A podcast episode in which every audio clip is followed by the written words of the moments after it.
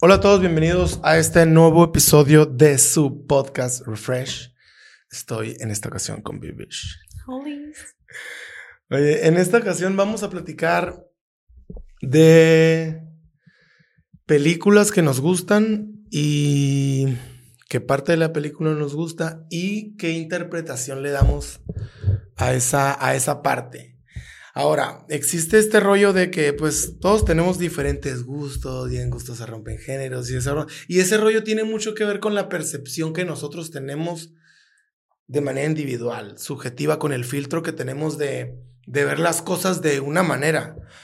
Y, y, aquí entra este rollo, por eso digo qué interpretación le damos a ese pedazo en particular de la película o a toda la película en particular, porque nos gusta, porque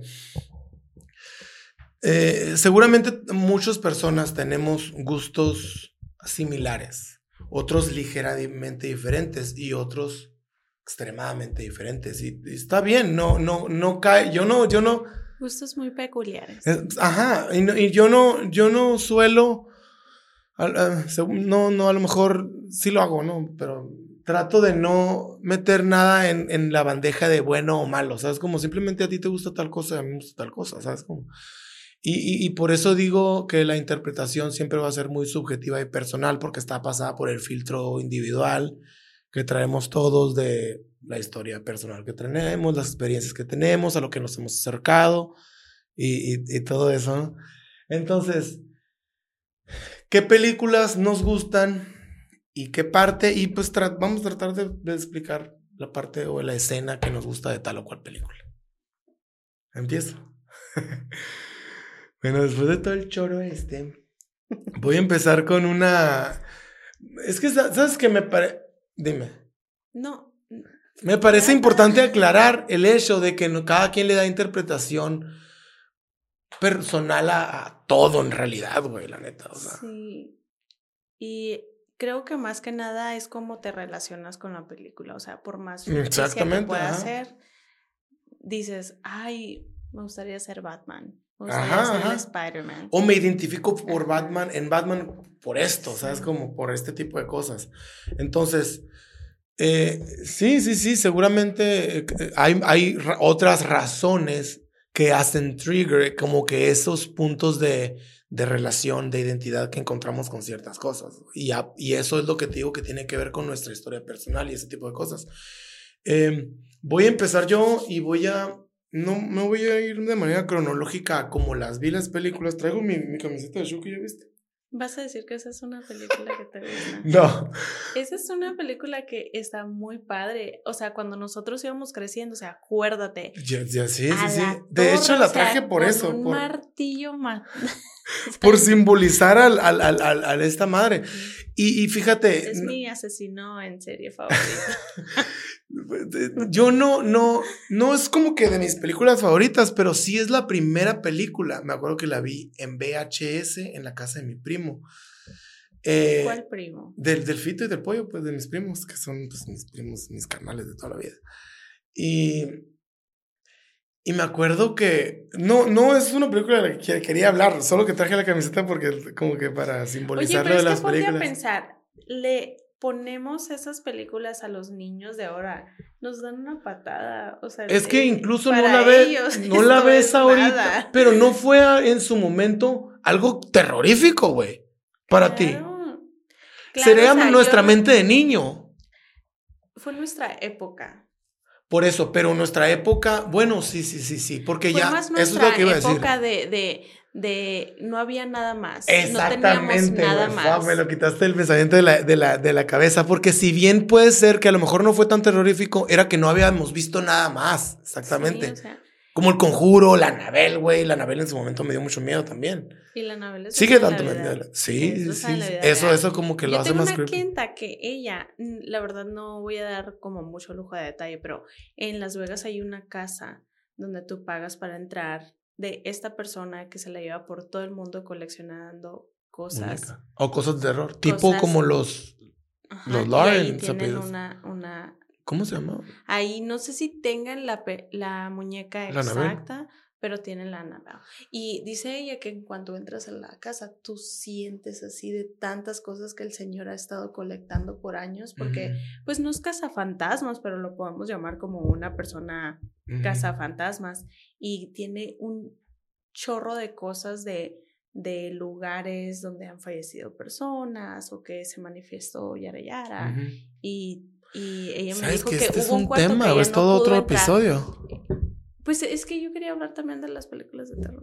No, no, no, sí, sí, habla, y ya pero... pues entramos en este, ¿no? Pero, por ejemplo, lo que a mí me sucede es de que si no está en mi mente, si yo no lo vi, no está en mi mente. Entonces, te voy a dar un ejemplo. Cuando salió la película de La Monja, ya sabes que, o sea, te estoy hablando hace cinco años, ¿no? Tú estás en tu celular y de repente te sale un comercialcito así de, de, de algo que mm. de alguna película o algo. Entonces yo, yo rápido la quitaba porque no la quería ver, porque yo no quería ver la película, yo no quería tener algo en mi, en, en mi visión de que vi y que luego alimentara mi mente con un pensamiento que no sé si sea de esa forma. Entonces, cuando yo vi la de la de la monja, por X razón terminé viendo el pequeño clip de la película y dije, ta madre, la voy a tener que ver porque si no, mi propio, mi propio pensamiento alimentaba el pensamiento del no sé si eso sucede. Y eso es lo que crea el miedo en mí con la mm. película de terror. Entonces, haz de cuenta que yo, haz de cuenta, fui a ver la película y estaba así como, pues chingado, pinche película, ¿sabes? Como la monja. Y esas cosas me chocan de películas de terror hubo un punto en mi vida que las podía ver y luego de un tiempo para acá ya no las veo. ¿Neta? Sí. Y por ejemplo. No, o sea, no ves ahorita películas Nada que tenga que ver con algo de que un exorcismo, mm. a nada que ver. O sea, te puedo ver películas. Sí, porque hay terror. denso y hay terror X. Es que hay suspenso y luego hay un algo que, que crea en mí así un paniquito, ¿no? Entonces, esa película, cuando la vi, pues sí se trata de una iglesia, de que, ay, la monja. Sí, tienen unos como que historias también así. Y que, ajá, y que cosas muy reales para mí. Pero el final de la película estaba tan mierda que mató todo el miedo que yo duré por dos semanas en lo que yo veía la película. ¿Sabes cómo? Terminó ya, no mames. Así, o sea, la monja salía del Eso te decepcionó, pues. Es que es demasiada tecnología para mí, para las películas nuevas de terror. En cambio, cuando estábamos chiquitos, o sea, ¿qué sabíamos de tecnología? Y ahí anda el Shaki, ¿cómo anda un pinche muñeco caminando, pues? Güey, me daba bien puto de miedo, güey. Claro, por supuesto, porque era lo único que teníamos. Pero las películas de hoy se me hacen demasiada tecnología en las de terror de mucha ciencia ficción. Ajá. Pero ya hay otras, por ejemplo, ahorita está saliendo un comercial de una película que no quiero ni ver el, ¿Cómo se llama? el clip. Creo que se llama The Puppet Puppet, Mommet, no sé qué, Exorcism. Entonces, ya nomás sí, escuchar la voz así de, de, del diablo, de que alguna mamada así, ya me da, ya crea pánico en mí. Y dura en mí varios tiempos. O sea, voy a mi casa, tengo mis perros y todo, me siento segura.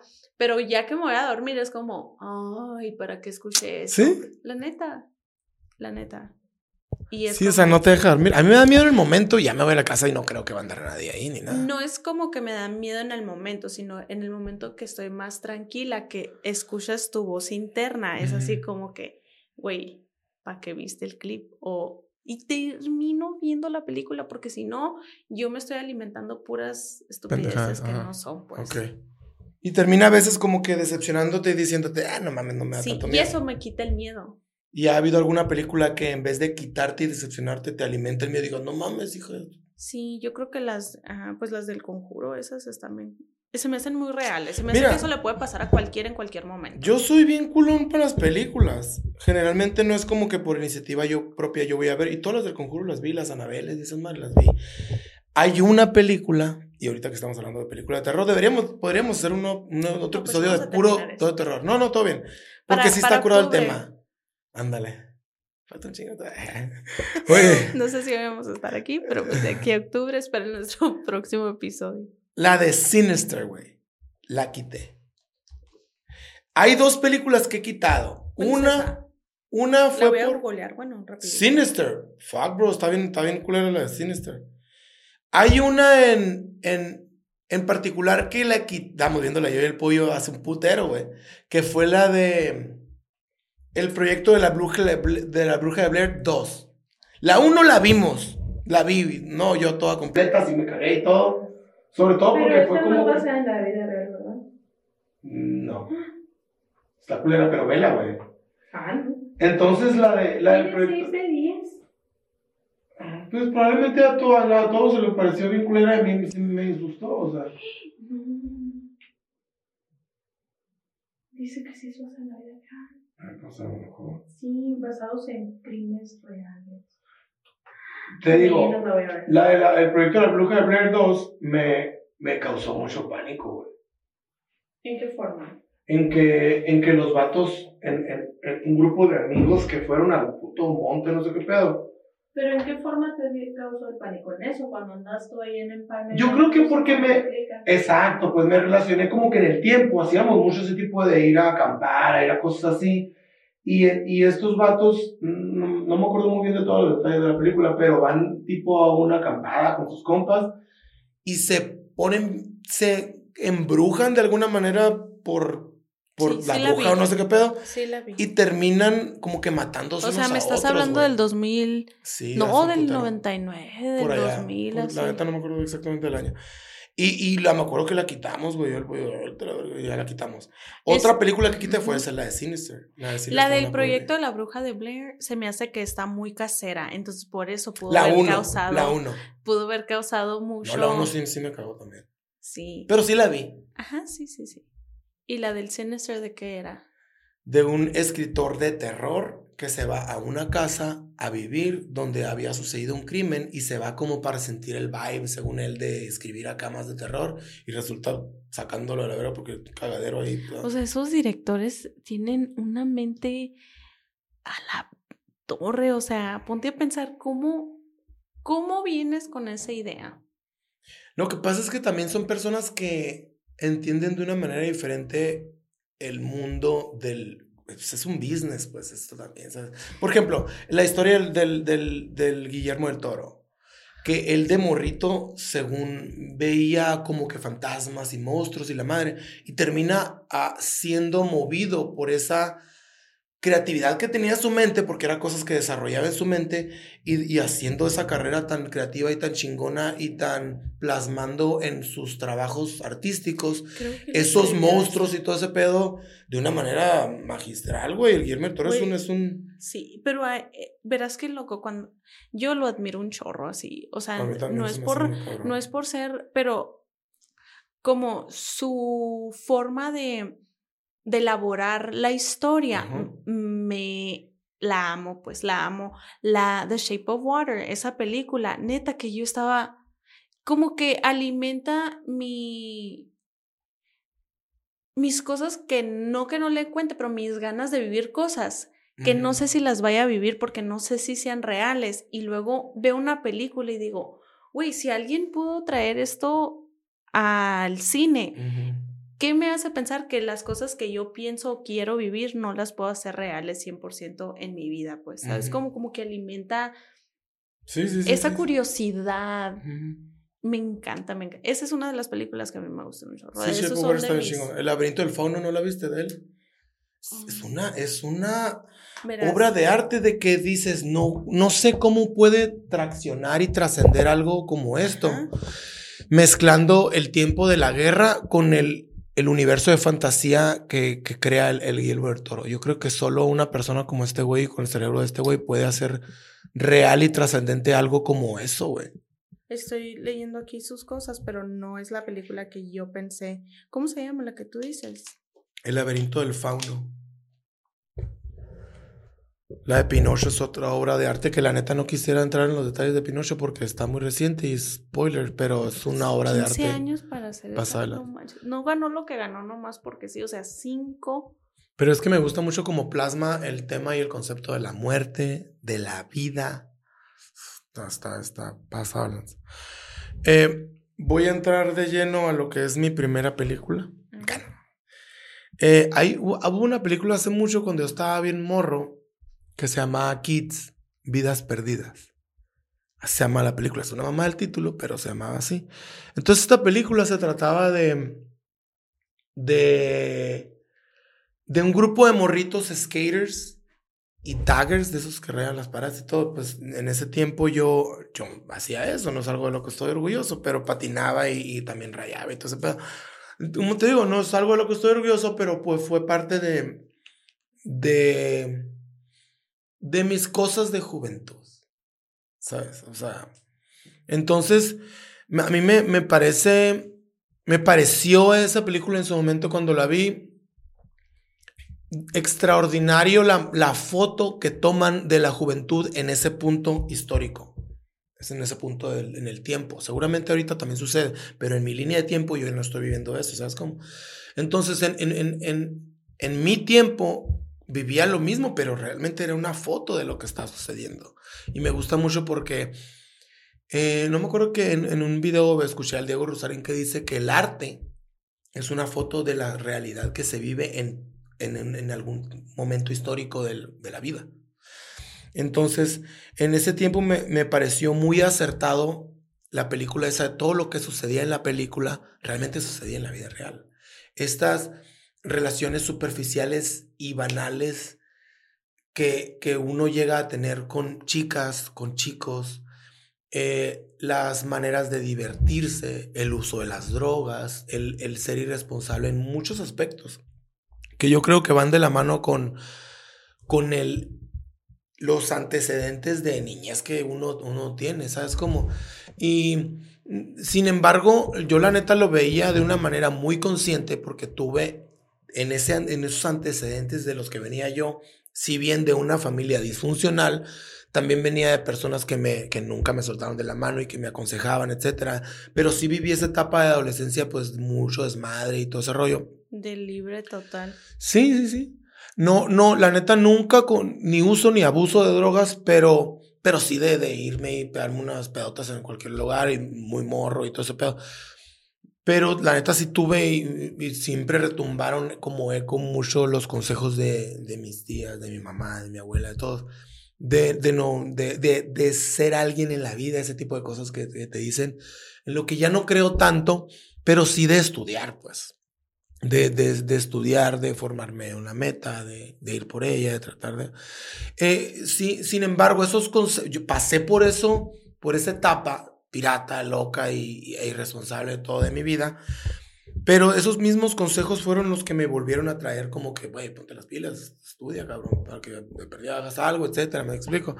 Pero me acuerdo de esa película que me pareció extraordinaria la manera en que plasmaban la realidad que yo como joven vivía en ese momento. Y esa interpretación le doy yo, le daba, de que fuck, realmente sí hay, hay, hay muchos morritos, y, y, realmente en mi, la historia mía, hay muchos morritos que se quedaron en ese rollo, hay muchos morritos que, que no sobrevivieron, hay mucho, o sea, lamentablemente, pero fue una película que me marcó mucho, la neta, en, en, en su tiempo.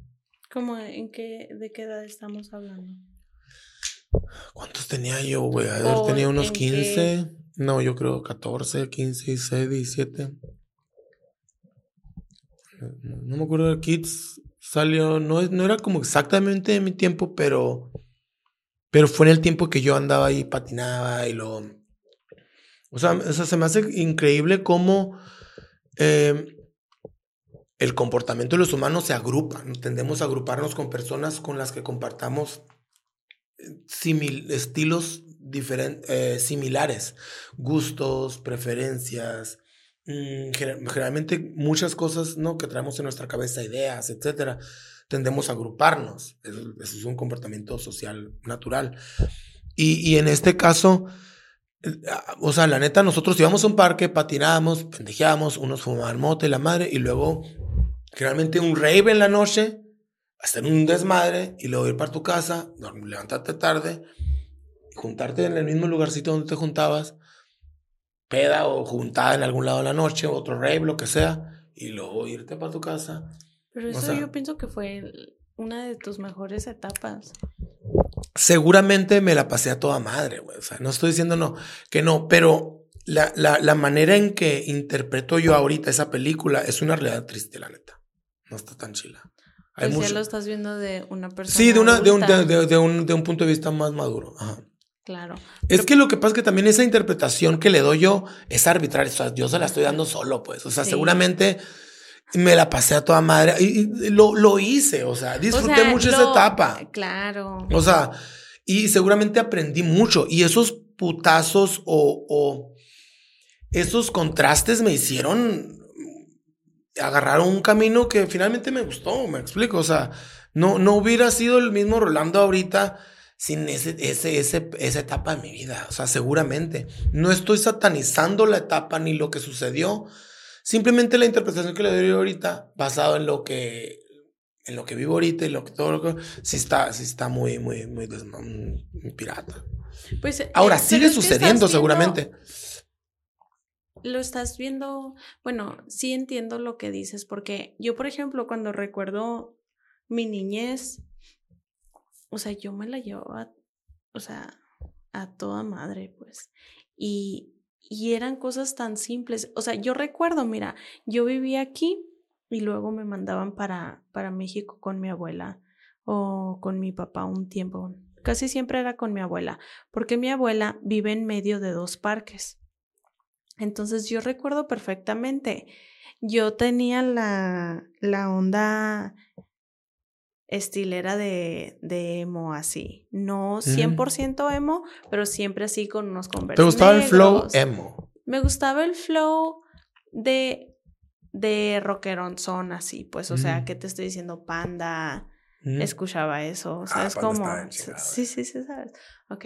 Entonces yo recuerdo mucho ir al parque de atrás en que mi abuela, no el del frente, el de atrás, Ajá. y era así que se juntaban Juntadita todos todos, los morrillos, ¿no? pero todos los del barrio así, y, y ahora como lo veo así, yo nunca he visto la película que dices, pero estoy segura que es el mismo el mismo, sentimiento de la onda de, de, de qué suave, o sea, mañana tengo algo que hacer, que no es ir a la escuela, no sabía ni lo que era trabajar en ese entonces, te estoy hablando 13, 14 años, 15 máximo.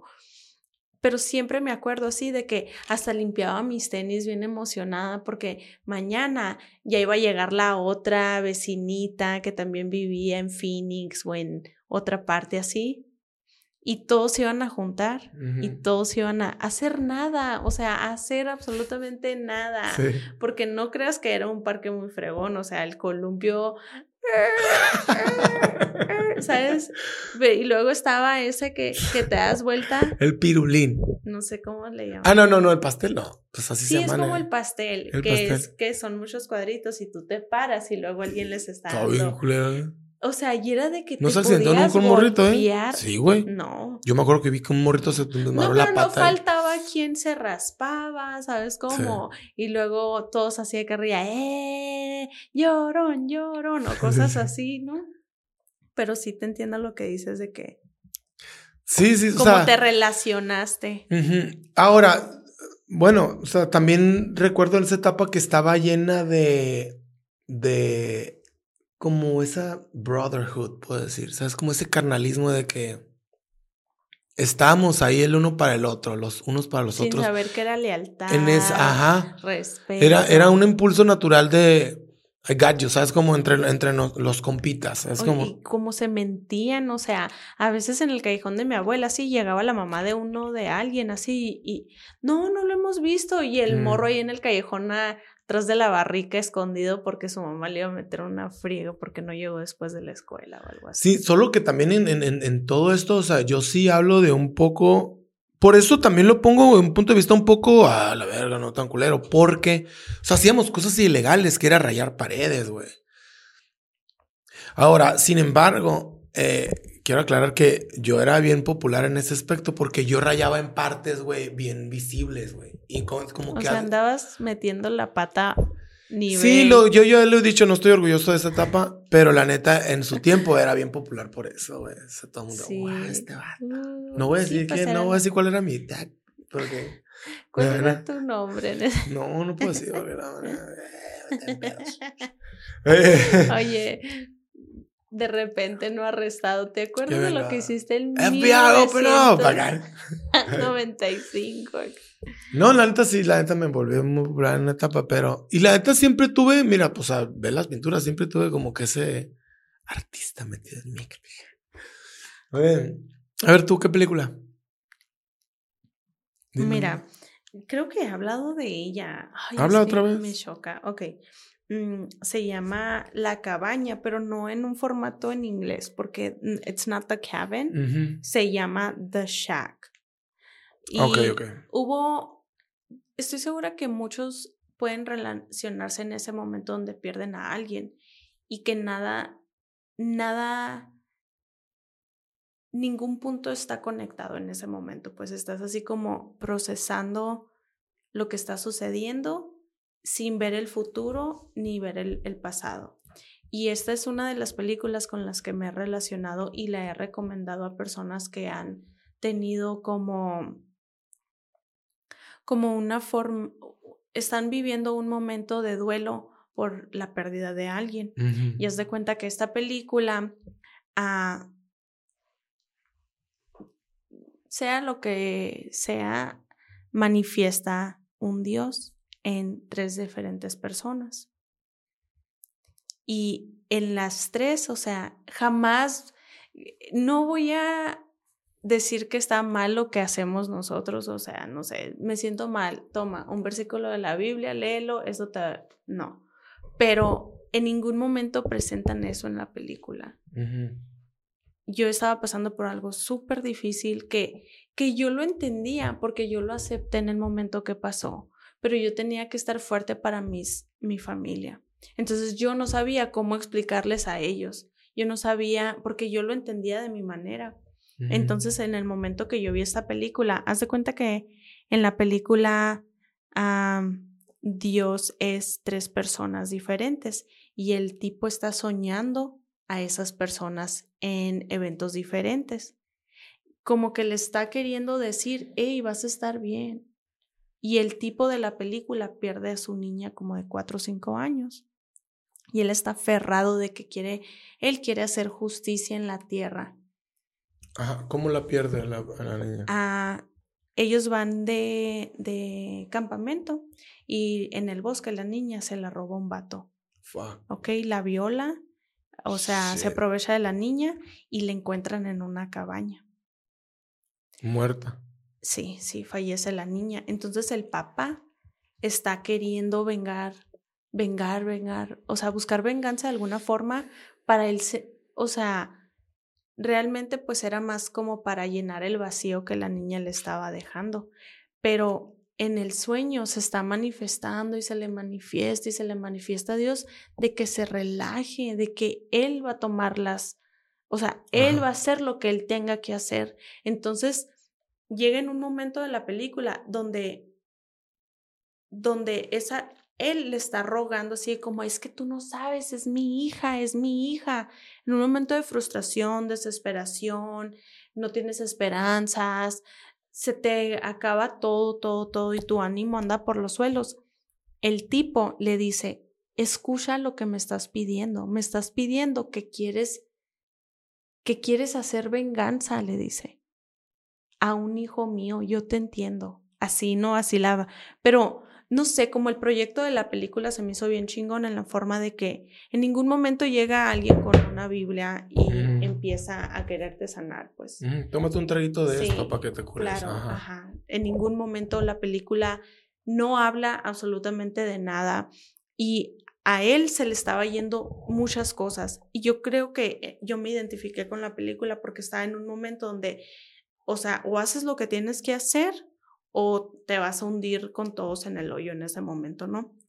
Ya se cuenta en la película, el tipo pues está, o sea, no duerme, está ahogándose en un vaso de agua y, y se está destruyendo su familia, su esposa, o sea, todavía tenía otros hijos, su esposa, ¿sabes cómo? O sea, se estaba tirando horrible el tipo a la perdición y entre sus sueños manifestándose, de alguna forma te estaban hablando. Y ya él como que en un momento capta y, y suelta el coraje y todo y se da cuenta, porque en la película en sí, o sea, le dejan saber al tipo que el vato, o sea, ya se murió pues, el que le hizo eso a la niña. Mm. ¿Sabes cómo? O sea, porque no lo encontraban y él eh, perdió su trabajo por ir a buscar al tipo y así cuando ¿Qué actor sale ahí? ¿Sabes que no sé? Deja y ver, espera. Porque sí se me antoja verla como me la estás describiendo.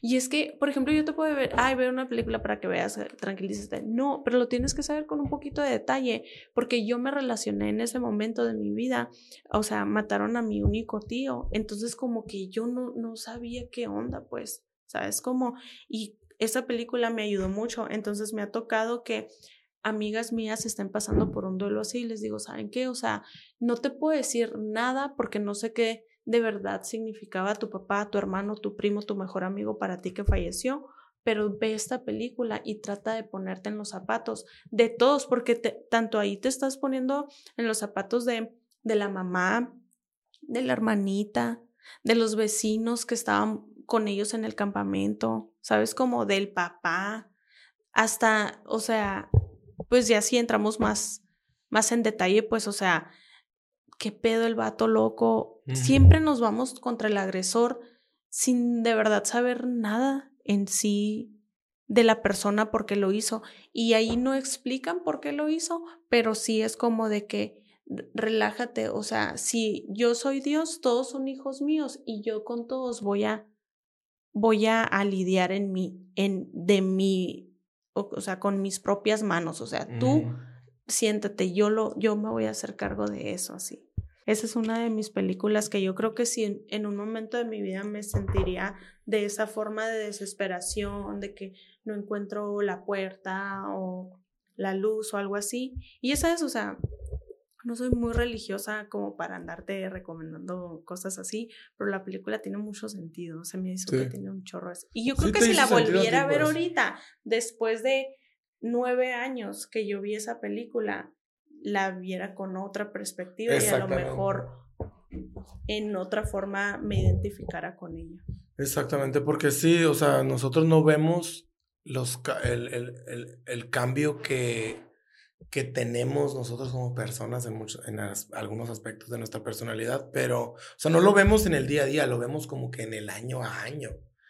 Entonces, a mí me ha pasado que lo mismo, veo películas o leo libros, releo libros y le encuentro otro sentido diferente al que inicialmente le había, le había tomado. Y no solo con la perspectiva, pero tu evolución como persona que estás tomando día a día y como dices que no te das cuenta, cuando estás escuchando, viendo algo, tu cerebro se queda pensando en lo que ya le, ya le llamó la atención o se identificó y se te pasan dos, tres cositas que tal vez te hubieran llamado la atención, pero como ya te enfocaste en eso, es como que la tienes que volver a ver o lo mm. tienes que volver a leer o lo tienes que volver a escuchar. Sí. Pues esa es una de mis películas, así que la neta, Sí se la recomiendo. Sí está curada la, la, interpretación esa porque seguramente mucha gente al, escucharte va a decir, güey, pero pues no mames, el, el, el, el, querer hacer justicia, sobre todo cuando te matan a un familiar o que sucede un crimen como el de la película, tu impulso único es querer tomar venganza y creo que es muy natural. Y el delegar esa tarea a Dios es un, es un proceso muy difícil, de no querer como que hacer justicia con tu propia mano, sobre todo se trata de una hija chiquita, vulnerable, no mames, el crimen que, que sucede a huevo, o sea, cómo sucede el crimen, qué es lo que está envuelto en todo el crimen de asesinarla, abusar de ella, todo ese pedo sí está muy culero. Pero, pues sí, sí, hay personas que se encuentran, que aunque difícil es y es un proceso, se encuentran como que esa paz de calmar tu deseo de, justicia de, de justicia o de venganza y, y, resignación y de aceptación en, en, en, Dios. Hay mucha gente que sí lo hace, está, está bien, está chingón. ¿Cuál es tu, Mi siguiente? película es, y va a ser, va, va, em, es la de Interstellar. Esa película está hermosa, está bien bonita esa película. A ver, yo no la he visto. Voy haciendo un resumen y spoiler alert. Es, bueno. Se trata de que la vida se está acabando en la Tierra, porque por de manera natural el mundo y la Tierra está como que están sucediendo efectos que nos dañan a los humanos, tormentas de arena, etc. Entonces, escaso, escaso alimento, la Tierra ya no es tan fértil como era antes, etc. ¿no? Entonces sucede que eh, tenemos que emigrar a otro planeta y hay científicos de la NASA que están trabajando, que trabajan, ¿no? Eh, tienen muchos años como que pronosticando ese evento, pero el tiempo se nos acorta y como que el, la urgencia de lograr encontrar un nuevo planeta eh, era ya mucha, o sea, ya no estamos quedando sin tiempo. Se hacen este tipo de expediciones para buscar un planeta habitable para los humanos en las que dicen, pues no mames, a ver qué pedo. Va. Entonces, em, a través de, de unos fenómenos que suceden en el cuarto de, de Murph, de la niña, esta hija del protagonista, que es el Matthew McConaughey, eh, no cómo se llama este güey en la película, pero sucede un, un fenómeno relacionado con, con, la arena que finalmente termina siendo gravedad. La gravedad resulta tener ahí un efecto raro. Em, eh, eh, este, este fenómeno sucede que le da unas coordenadas por medio de figuras de arena, unas coordenadas a la, a la NASA. Las siguen ellos, el, el hijo y el papá, la niña y el papá Murph. Y el papá van a la NASA, se encuentran con, con esta misión que tiene que ir a buscar un planeta. Él, él, él, era, él era tripulante de, era como que piloto de naves antes, se había retirado y le ofrecen otra vez volver a la NASA y hacerse piloto otra vez para liderar como piloto esta expedición a buscar un planeta eh, habitable, ¿no? Entonces, el punto es de que en, en, la aventura esa de buscar un nuevo planeta, se encuentran con que tienen que atravesar un agujero negro para adquirir información y mandarla a la Tierra y de, de esa manera terminar el proyecto de, de trasladar a toda la humanidad a este nuevo planeta potencialmente habitable. Resulta ser que él tiene que... Ah, suceden muchas cosas, pero me, me, me, gusta mucho porque hablan, o sea, en, en, la película envuelve todo este pedo de, de la relatividad del tiempo y de que de que un viaje hecho a través de la luz en el espacio, cuando vuelves a la Tierra, eh, ya sucedieron mucho, eh, el tiempo corre más lento para el que está haciendo el viaje a través de la luz y, y, los de la Tierra, pues eh, cuando vuelve a la Tierra y que encuentra a su hija es de su misma edad. O sea, es decir, es más vieja la hija. O sea, es un pedo bien curado. El punto es de que me gusta mucho porque tratan y hablan acerca del amor y de lo trascendental que es ese sentimiento que trasciende el tiempo, el espacio, incluso la muerte. Porque eh, resulta ser que una de las tripulantes de esta expedición aventurera a encontrar un nuevo planeta está enamorada de uno de los astronautas que habían mandado anteriormente a una misión para encontrar planetas habitables. Y, y, ella le dice, deberíamos de...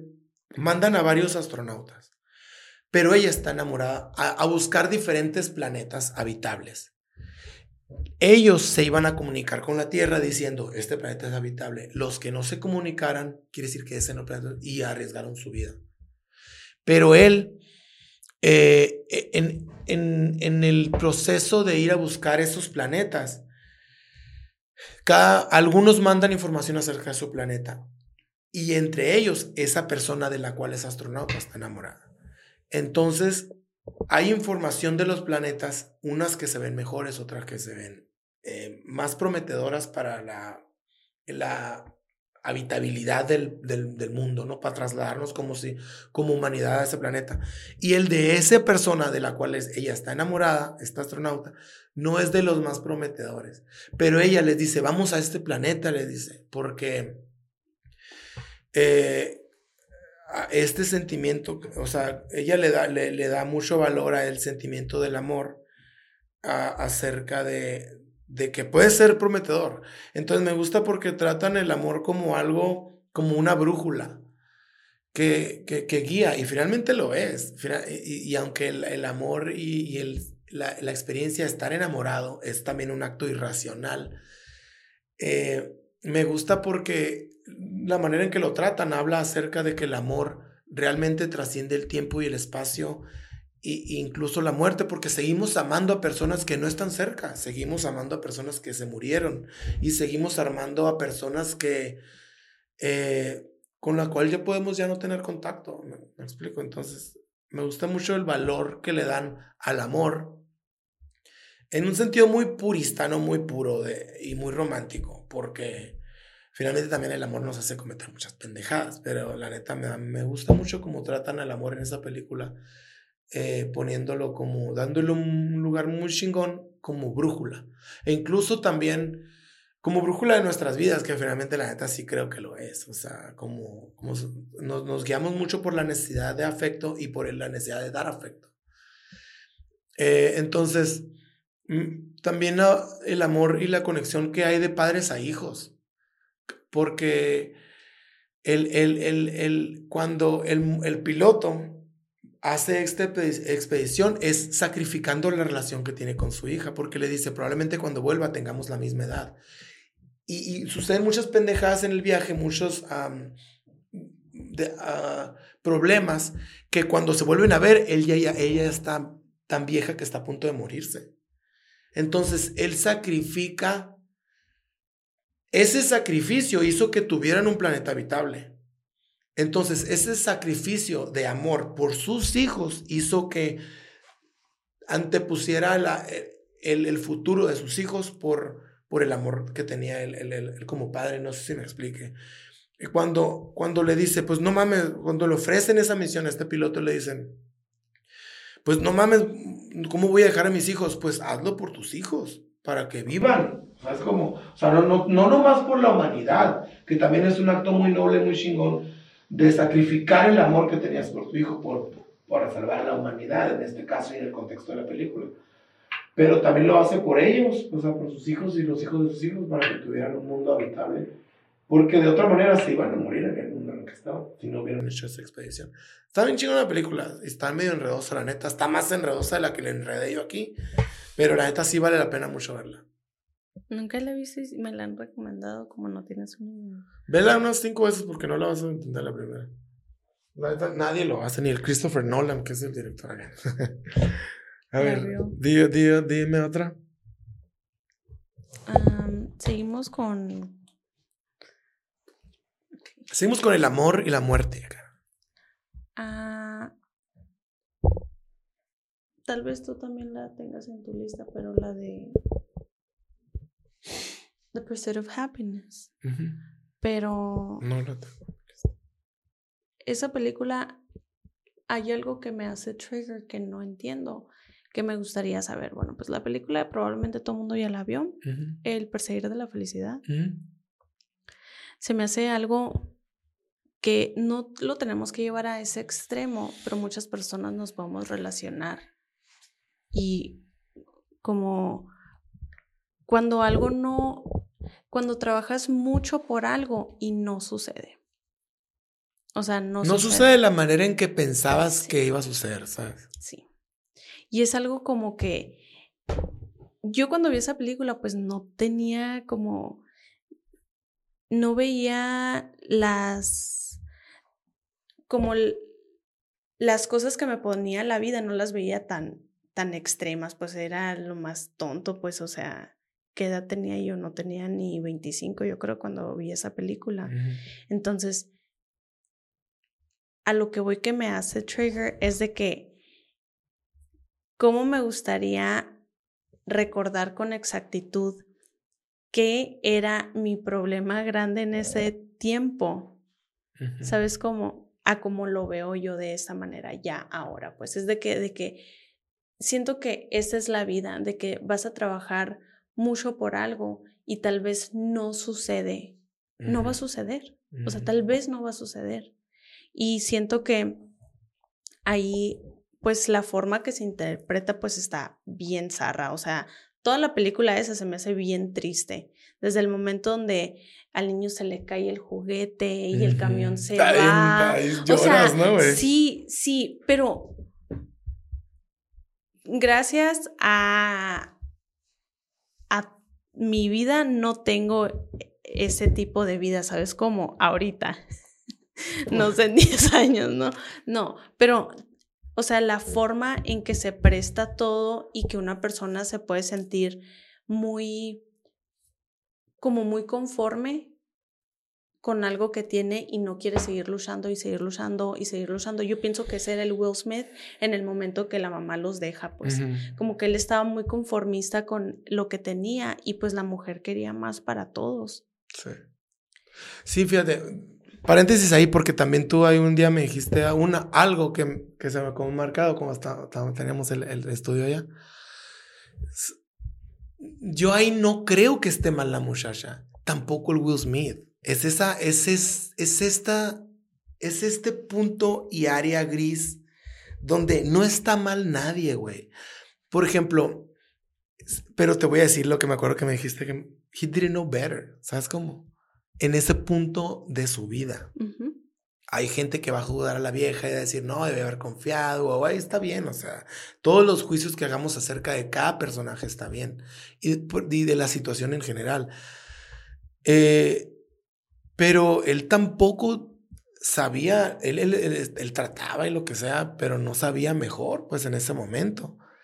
Y, y, resultan oportunidades y las tomas y a toda madre, pero a veces estás en un punto en tu vida que puedes, podemos ser también muy crueles nosotros y también incluso alrededor de, de nosotros gente, pues no sé si ponerlo crueles, pero personas que toman decisiones se van. Nosotros incluso también a veces nos abandonamos, nos queremos rendir y todo, porque no sabemos mejor. Creo que a veces, sobre todo emprendiendo un, emprendiendo un proyecto y, todo ese rollo, como que tenemos que ser pacientes y a lo mejor soltar un poco y, y, reflexionar, o sea, como que en vez de pues, aplastar más el acelerador, soltarlo un poco y, y tratar de calibrarnos y decir, a ver, espérate, o sea, es como, no sé, no, no, no, no sé cómo explicarlo, pero pues yo ya he estado en el, papel Will Smith.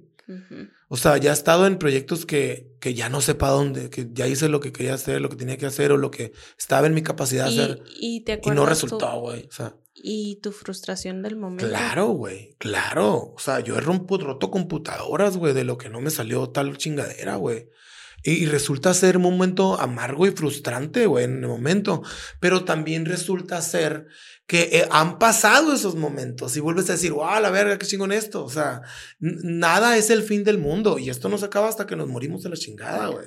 Por favor, entiéndanlo. Eh, e, eso es algo que yo creo que es un recordatorio diario, porque él, él con su misma frustración se calmaba, aunque lloró en el baño él estaba tranquilo, sin, con el hambre de, de seguir, ¿sabes cómo? Y eso, e, esa, esa hambre que él tiene es como, como la podemos identificar con nuestra vida diaria, de que no importa.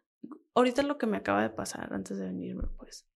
O sea, fue la cosa más estúpida, pero como ya me han pasado cosas bien cool, que digo, no, no se va a acabar el mundo, pues no es el final del mundo. Y fue algo tan simple que pude haber tenido otra reacción que es uno de los momentos de que I feel so proud of myself, de que no reaccioné, no lo pensé, nada. Y es una de las formas, pienso yo, de que tenemos que aceptar con agradecimiento lo bueno y lo malo. O sea, por más mínimo que sea.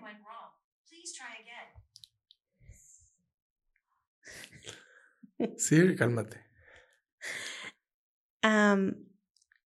todo lo que te pasa, para mí ahorita mi, mi forma de pensar, que pues no era así,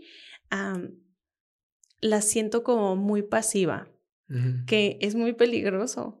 Es muy peligroso no tener una reacción a algo como muy, como todo. No, se me hace que está bien. Pero es peligroso porque hay momentos donde estoy muy feliz y no estoy como, ah, ah, ¿sabes cómo? porque estoy muy tranquila, porque estoy muy tranquila. Y esa película siento que la veo cada dos, tres años y es como, Acuérdate, acuérdate de que si estás trabajando por algo, existe la posibilidad que tu imaginación, como quieres que sea el final de, de esta historia, de este proyecto, no vaya a suceder, pero relájate. No quiere decir que es el fin del mundo. Sí, no, sí, sí, tiene, tiene, tienes ese mensaje y también cada quien la interpretamos a, va. E, e, y a mí, yo también le doy una interpretación parecida. Eh, hay muchas búsquedas de la felicidad, pues. Y eh, pero en un punto de nuestra vida, mm, yo lo hice, piensa uno que hay una sola felicidad y que tiene que ir por la vida buscándole la madre. No, hay putero de felicidades, güey. O sea, hay un evento que voy a ir el fin de semana y eso resulta ser mi felicidad. O sea, ¿me explico? No, no, no lo digo. No, claro, o sea, y es hasta de motivación. Yo a veces que tengo los, los long term goals, se me hacen bien, bien que no los quiero todavía. Se me hacen más los, para mí me funciona a mí también me gusta más eso, porque es mi motivación. Hasta de dos tres semanas si ya tengo algo que hacer en tres semanas es like ay de aquí a tres semanas voy a hacer todo esto todos los días para estar más así es que también eso es, o sea, también sucede que a nuestra edad y todo eso resulta ser algo que ya procesamos muy fácil pues y vuelvo a lo mismo de No sé si nuestra edad, porque no tenemos la misma edad. La experiencia. la experiencia pues, de vida, las madurez. Pero es que yo sí, hay, hay veces que adjudico cosas y reacciones y comportamientos e impulsos a la edad, porque está un poco ligado, no tanto, pero con la esa inexperiencia. Pero cuando ya pasan dos, tres experiencias, dos experiencias y todo, dices, en este caso, los, los short term goals o short term projects o lo que sea, estos proyectos a largo plazo, a corto plazo, que, que a veces antes, ¿no? Yo me ponía como que muy ansioso por algo y ahorita trato de decir, a ver, eso es hasta la otra semana, ahorita qué tienes que hacer, me explico. Entonces, como que calmo un poco esos, esas ansias de lo que tengo que hacer en, en, un, en un corto plazo y me centro más en el ahorita. O sea.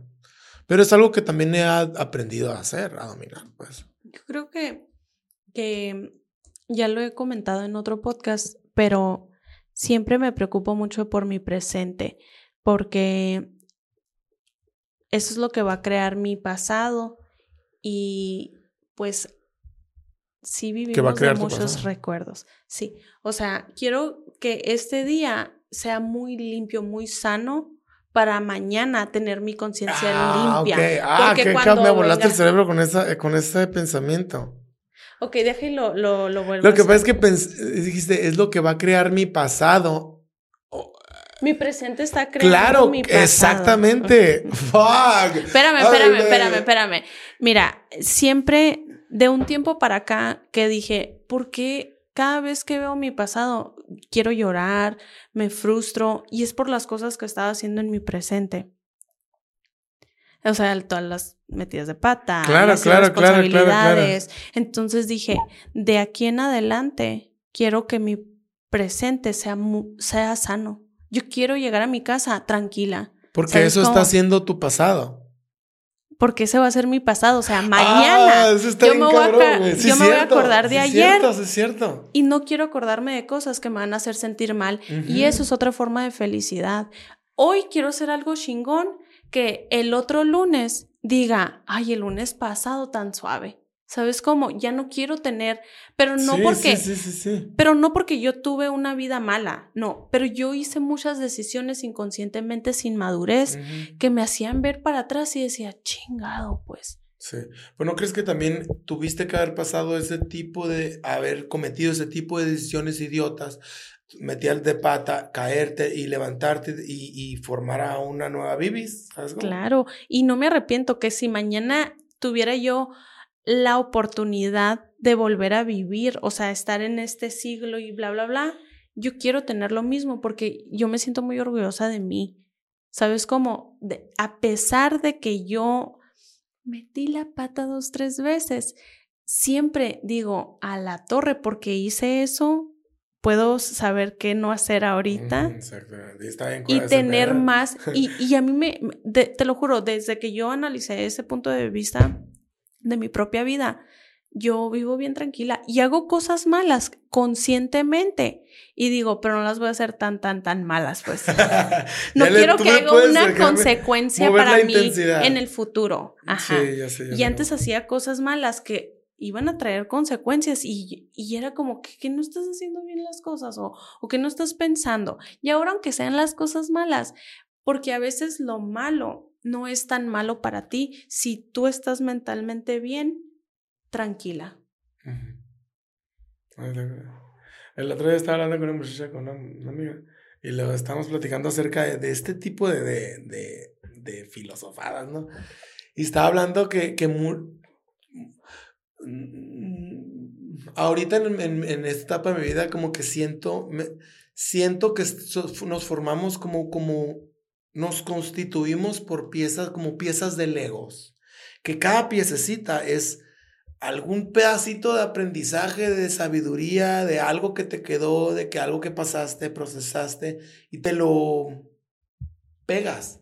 Entonces, finalmente como que resultamos como que toda esa personalidad que tenemos, como que un, un conjunto de piezas de legos que nos constituyen y que nos forman y que sin esa metida de pata hace un año, esta piecita de Lego que traigo conmigo, finalmente a lo mejor no la trajera, ¿sabes? Como entonces, entonces como que estamos formados por tanto metidas de pata como momentos de felicidad, de enseñanza de nuestros padres, enseñanza de nuestras mismas experiencias y todo eso. Entonces, está muy, está muy chingón eso. Y es que es como, como más tranquilo en la onda cuando ya ves la la, bueno, tu día a día de esa forma, porque es como, no importa si tú te vayas a, ¿cómo te, cómo te, cómo lo explico, verás? No importa si yo, mi día de hoy, o sea, lo voy a alistar con tiempos, porque yo sé que en ese tramo me pueda pasar algo pero yo voy a estar bien consciente, pues, de que eso es algo que pueda pasar. Ya no es tanto como el que las cosas tienen que pasar así de esta manera, porque no, es como yo analizo todo mi día como quiero que sea. Todas las mañanas es lo primero que hago lo primero, lo primero que hago. Y es base a cosas que he leído o podcasts que he escuchado, que pues no quieres agarrar el teléfono en cuanto te levantes, ¿sabes cómo? Eh, o sea, he cambiado unos hábitos, he cambiado unos hábitos que han hecho un nuevo pensamiento en mí, una nueva forma de ver la vida, donde ya no es, o sea, ahorita, estaba yo, me levanté temprano, me alisté, me maquillé, bla, bla, bla, me cosas que no hago en mi vida diaria. Y en el lugar menos indicado, agarro yo un vaso y el vaso tenía agua y me cayó todo. ¿Sabes cómo? Y yo así de que, chinga. O sea, me volví a cambiar, me volví a alisar. Y ahorita ya digo, desde anoche me andaba listando, pues, ¿sabes? Como para hoy. Pero no tuve una reacción de enojo, de frustración. Y eso te da mucha tranquilidad. Y por eso te digo, si yo no hubiera visto la vida que estoy viviendo a mi presente, tenerlo más en cuenta y vivirlo más al 100% sin estar tanto pensando en el pasado ni en el futuro, yo creo que yo no hubiera tenido esta reacción. Estoy 100% segura. Sí, esa es una Hasta piececita del ego que ya traes ahí basada en las cosas que han sucedido y ahora como que te constituye y... Sí, o sea, no, no le voy a... Digo, no estaría tampoco mal si hijo su puta, porque a mí me pasan y me siguen pasando pendejas así, tipo el café o algo. Tengo, tengo todas mis sudaderas del gym llenas de café. Pero, pero, ¿qué haces, pues? Yo sí soy muy corajudo en ese aspecto, porque soy muy... Es que no quiero decirme a mí mismo, soy muy torpe para eso, pero mis amigos me decían el chavo, el chavo el ocho, así, porque siempre como que ta, tiraba algo y la madre. ahora, no, ya no si, si hago alguna que tiro algo, algo, derramo algo, así como eso. Sí, la neta, sí, sí, dijo, su puta madre, no, porque a rato, ahora en la mañana, güey, iba con la taza de café, pero yo también hasta el culo la puse. Y voy caminando pues, para el carro y tras chorrear. Ya sé, ya sé. O sea, es que es, está bien fácil cambiar. Ya sé. ¿Sabes cómo? Yo como que todavía no, no hago el esfuerzo como para cambiar ese tipo de cosas que no provoquen otras pendejadas que haga. Y, y, sí soy un poco más flexible de decir, ay, puta madre, no mames. O sea, pero. Es pues como tu intuición del momento. Pero ya después te calmas y no pasa nada. Sí, sí, no, no, no, llevo al extremo todo ni me quedo colgado de ese coraje, que hubo un punto de mi vida que yo sí hacía eso. ¿Sabes cómo? O sea, en mis 20 en mi early 20s, de que, oh, fuck that, y ya la torre, o sea, todo el día, a ver, ¿quién me va a bajar este, la lumbre? Bájenme la lumbre. Pues sí, es de que ¿Cuánto tiempo? Yo pienso que eh, el ver películas, el leer, el escuchar podcasts me han cambiado y le he dado demasiado valor al tiempo. Mucho, demasiado. Así de que cualquier mínima cosa que esté ahorita aquí, o sea, es como, ah, la quiero disfrutar 100%. Es que es algo en que, en que pocas veces volteamos a ver y analizar y a reflexionar acerca de. Pero el tiempo es algo muy chingón que tenemos, la neta. La neta. O sea. Y es como esas, esas veces que, que te ha tocado estar en momentos donde hay personas que probablemente no las vuelvas a ver, pero marcaron el viaje, el concierto, la ida al antro para el resto de tu vida. Hasta una etapa de tu vida. Ajá. y, y, te quedas así como que a la torre. Pero ese tiempo, ese momento, como que le di mucho valor al presente. Y fue por muchas frustraciones, traumas que tuve de, de que qué va a pasar, qué va a pasar, qué va a pasar mañana. Y si no lo hago, ¿qué va a pasar? Pues hay veces que no va a pasar nada. Absolutamente nada, no va a pasar nada. ¿Qué iba a pasar? Porque me eché el la pinche agua encima. Nada, nomás me iba a retocar el maquillaje, cambiar de camiseta, checar que no me ensucie el pantalonito porque pues se me echó encima toda la onda y ya. No, sí, sí, sí, sí, te entiendo. Está chingón. Yo, yo no, no duro mucho tiempo colgado de esa frustración o ese coraje o ese malestar en el momento, pero sí tiendo mucho a, a maldecir en el momento y decir, ay, tu puta madre, no mames, qué pendejo y la verga, sí. Pero te digo, o sea, no me quedo colgado y ya al rato me agarro cura yo solo. La, tiendo mucho a, a reírme yo solo de las chingaderas. Cucu. Oye, pero bueno, no nos salgamos del contexto, ¿no? Pero pues la película esa de aviada, pero que está bien eh, pues, es que esa película trajo eso al tema, pues sabes cómo, o sea, hay que relajarnos un poquito más y, y saber vivir el presente sin sin olvidarnos de que mañana puede cambiar la moneda para ti, para tu proyecto, para tus planes, para tu viaje y creer en tu en tu intuición porque siento que a veces uno ya sabe que va a pasar algo que no va a estar a tu favor y sigue ahí aferradito, aferradito. Y cuando pasa, dice, me hubiera quedado en la casa. o sea, por lo más mínimo, no pasa nada si te quedas en tu casa, no pasa nada si no vas a, las vacaciones con tus amigos, no pasa nada. Y como que a veces de que no hemos dejado nosotros mismos vivir eso, no sabemos que que nuestra intuición nos los está diciendo desde, o sea, como que muchas cositas. Hay, hay, una, hay una frase del, al Diego Rosarín se la leí que dice, y va, yo la interpreto. Diego, te amamos. Sí, yo también.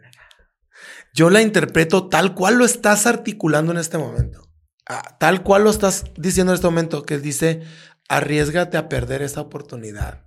Porque mira, eh, suena muy súper pesimista, güey. Súper fuck that, ¿sabes cómo? Pero, pero tiene todo que ver con esa información que ya traes en tu cerebro, ese sentimiento, esa intuición que te dice por ahí no es.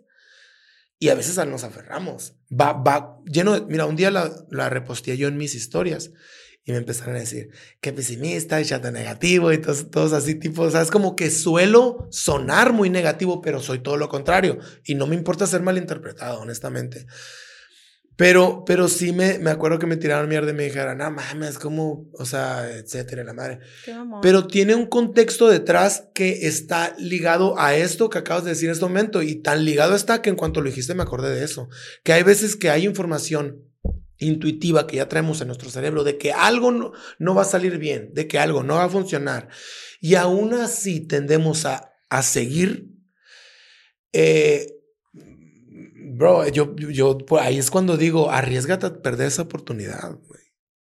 Ahora, seguramente el hecho de atravesar por eso que según que, que a lo mejor no va a salir tan bien, el hecho de atravesar por esa situación y esa, esa es que, que a lo mejor no sale tan bien, seguramente te da un aprendizaje, güey. O sea, está bien, no pasa nada.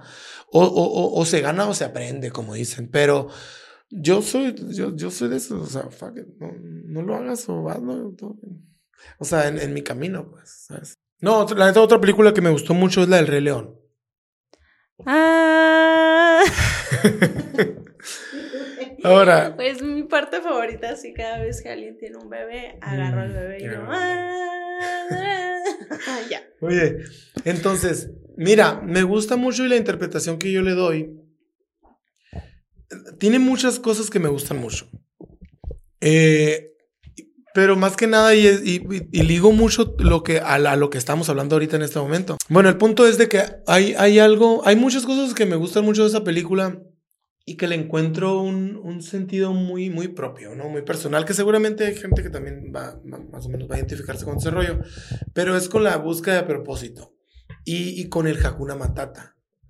Entonces, en, realidad la historia, para los que no han visto el Rey León, spoiler alert, eh, habla acerca de Simba que huye de su reino, porque él era el, heredero al reino de Mufasa, eh, culpado o, con ese sentimiento de culpa que le, que le induce Scar, el tío malo del villano de la película, hace que huya de la tierra para él apropiarse del reino.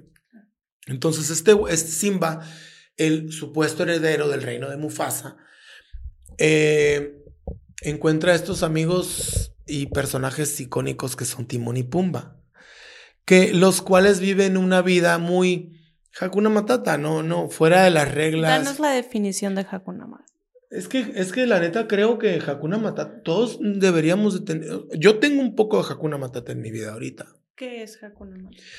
El, el, vivir un poco fuera de las reglas convencionales del deber ser y del bien y del mal.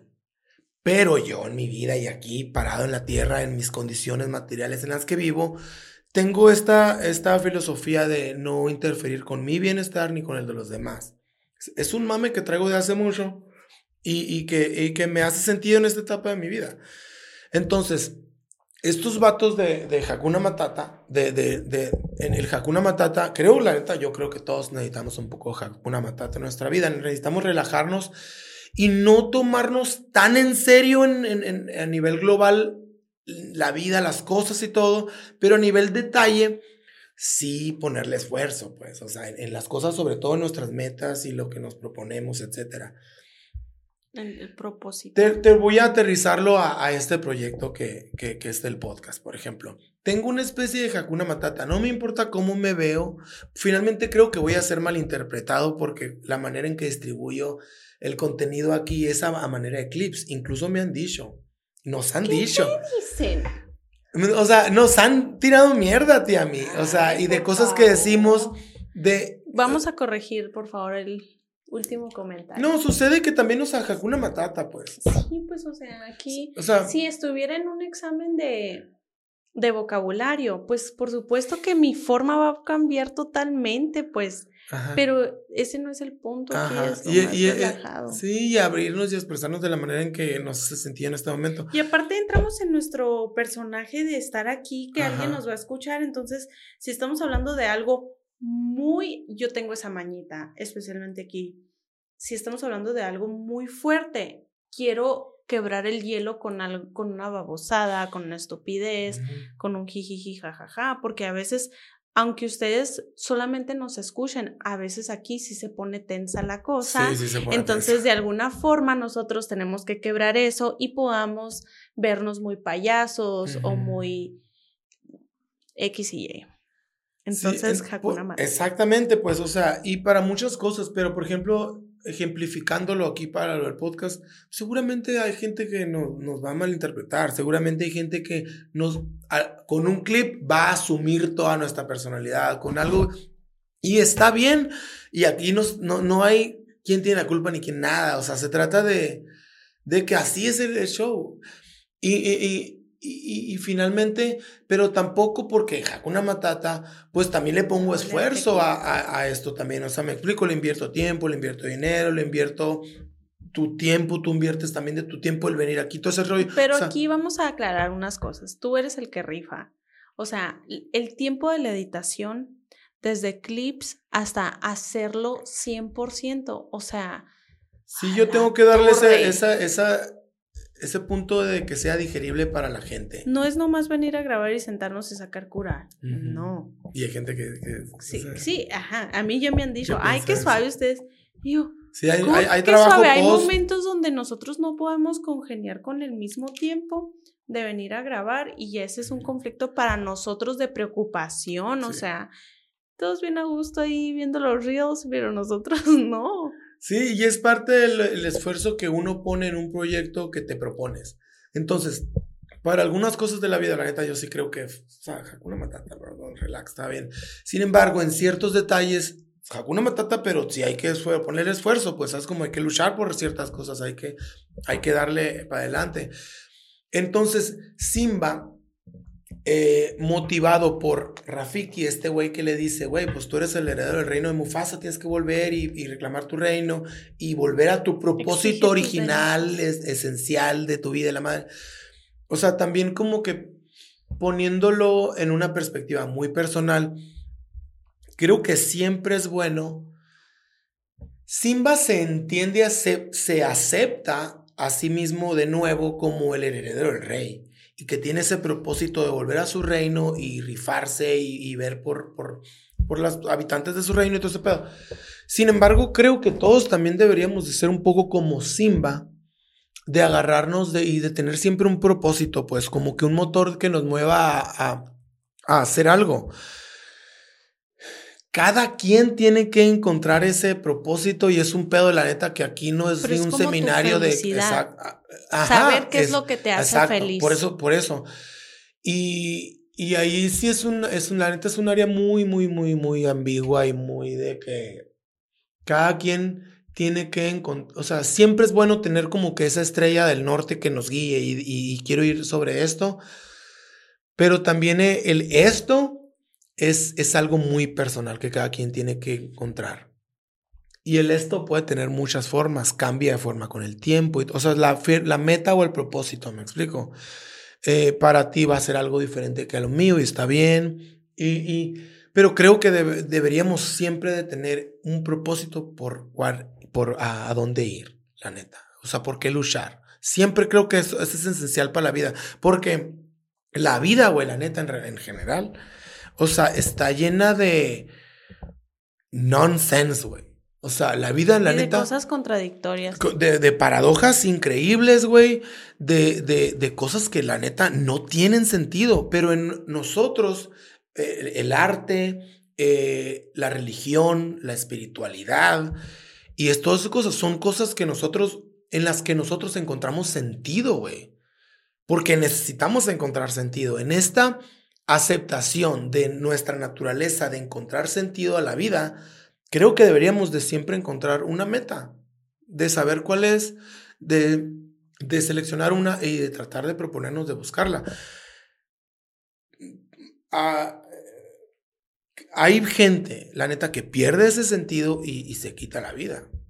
O sea, y no, no, no, o sea, ojalá que no sea el caso de nadie, pero, pero la neta creo que es bueno y está chingón siempre tener algo por cual luchar, por querer un proyecto, eh, si quieres ser, no sé, cantante, güey, si tienes, quieres hacer un negocio, si quieres, creo que tenemos que, si quieres también hacerte tú muchas veces como transformar tu cuerpo, e, e, empezar a ir al gym, todo ese tipo de cosas, creo que son pequeñas metas que la neta nos dan un, un motor para, para, para ir por él.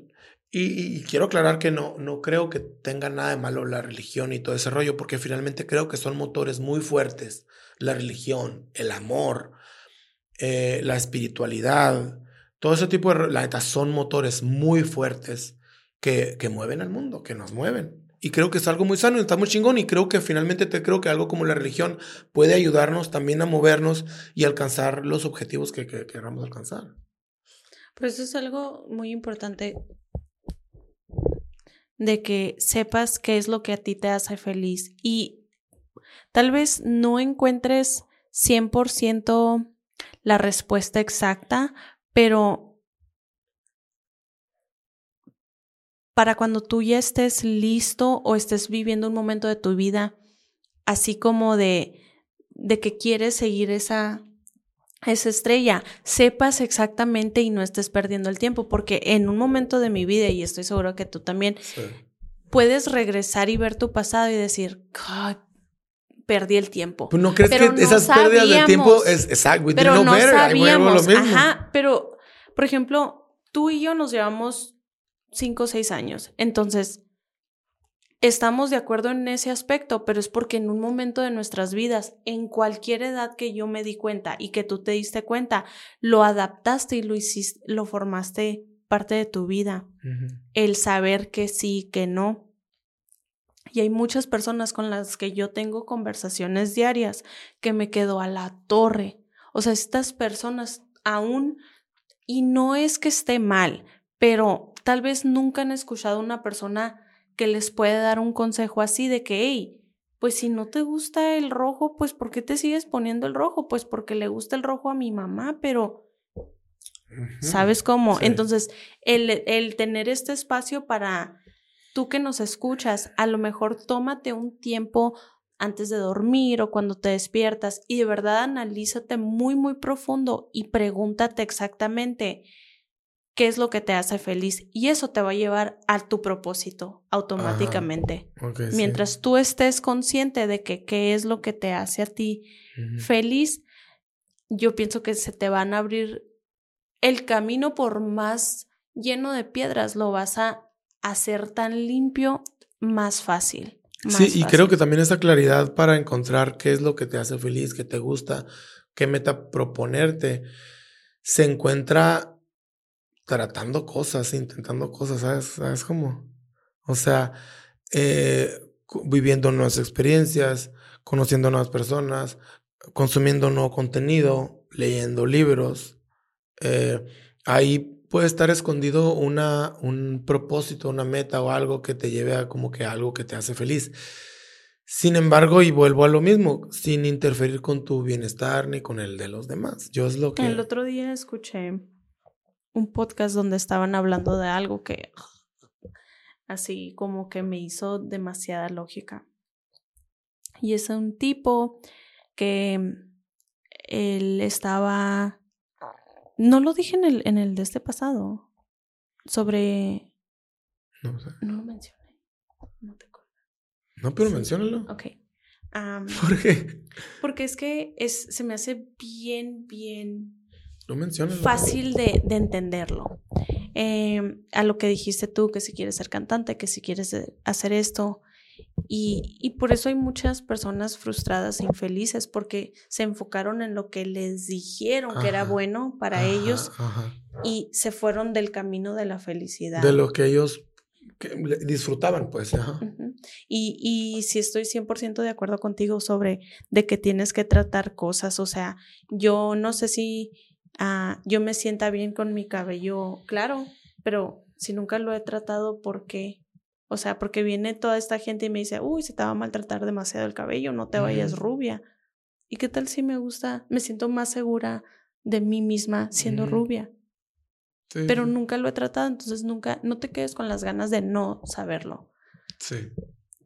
Y el podcast decía sobre que aquí fuimos mandados a la tierra. O sea, el vato andaba en un trip, ¿no? Sí, sí, sí. Pero para ser felices. Ese era nuestro único propósito.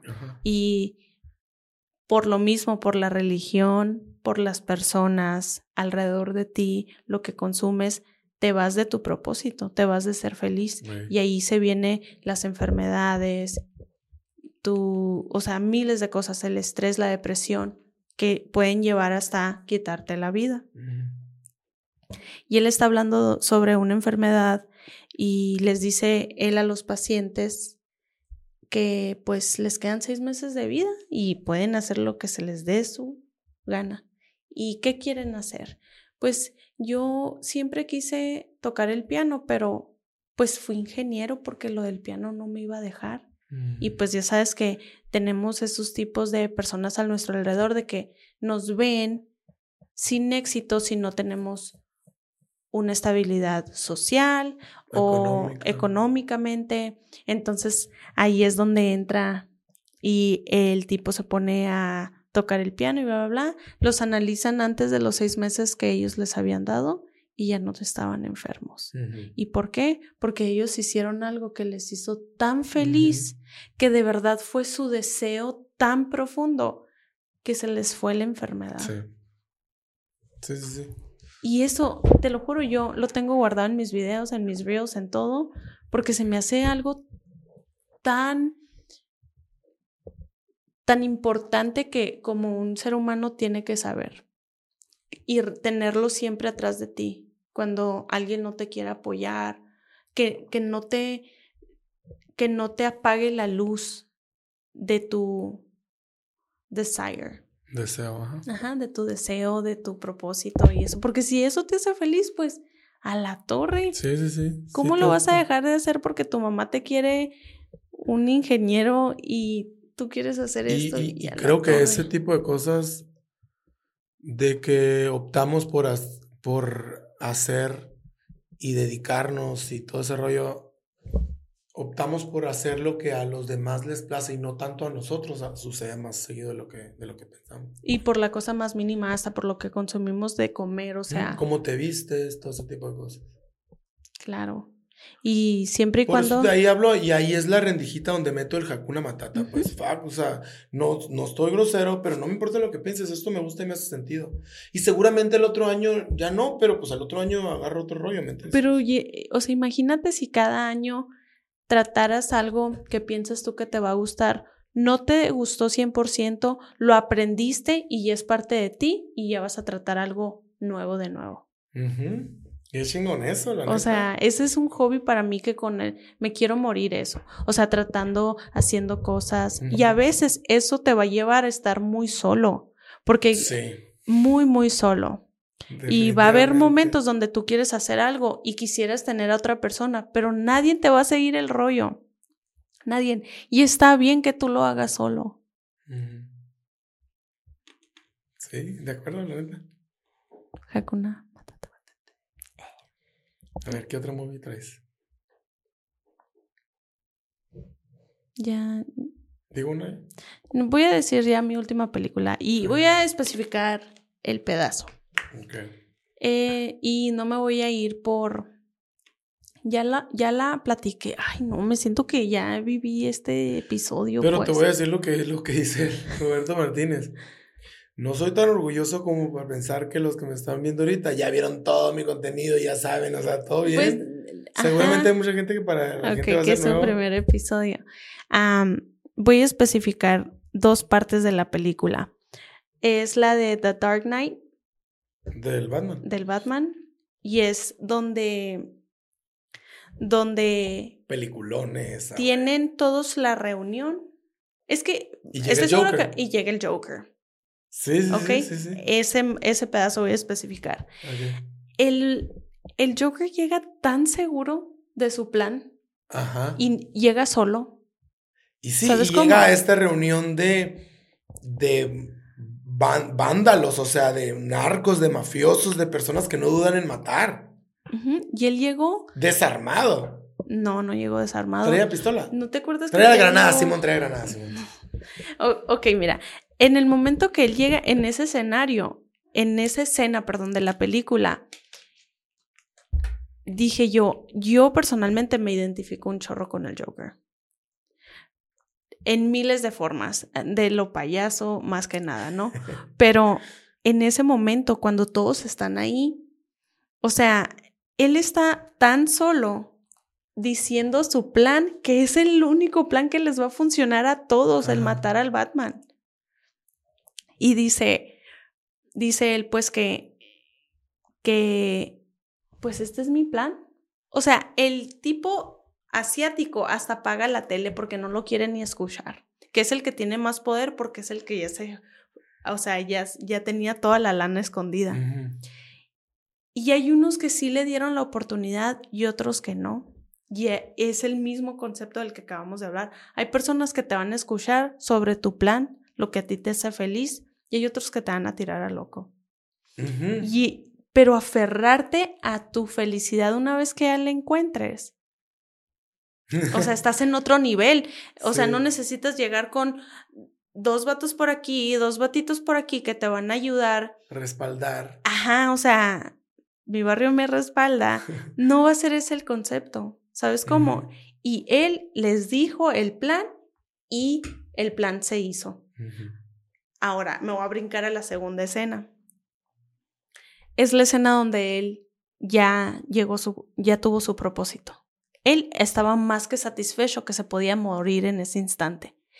Y no era tanto el tener la lana, es cuando está, le, le empieza a quemar todo el dinero. ¿Te acuerdas de esa escena en la mm, película? Ok, mira, sí, sí, sí, yo te la voy a recordar. Es cuando ellos ya le iban, todos le pagaron la parte de él cuando él iba a poner al Batman. ¿Estás conmigo? ¿Te acuerdas? sí. Y luego él ya tiene el dinero, pero no quería el dinero. Él nomás quería comprobarles el punto de la escena de cuando todos estaban reunidos, que él iba a lograrlo sin la ayuda de ellos o con la ayuda de ellos. ¿Sabes cómo? Sí.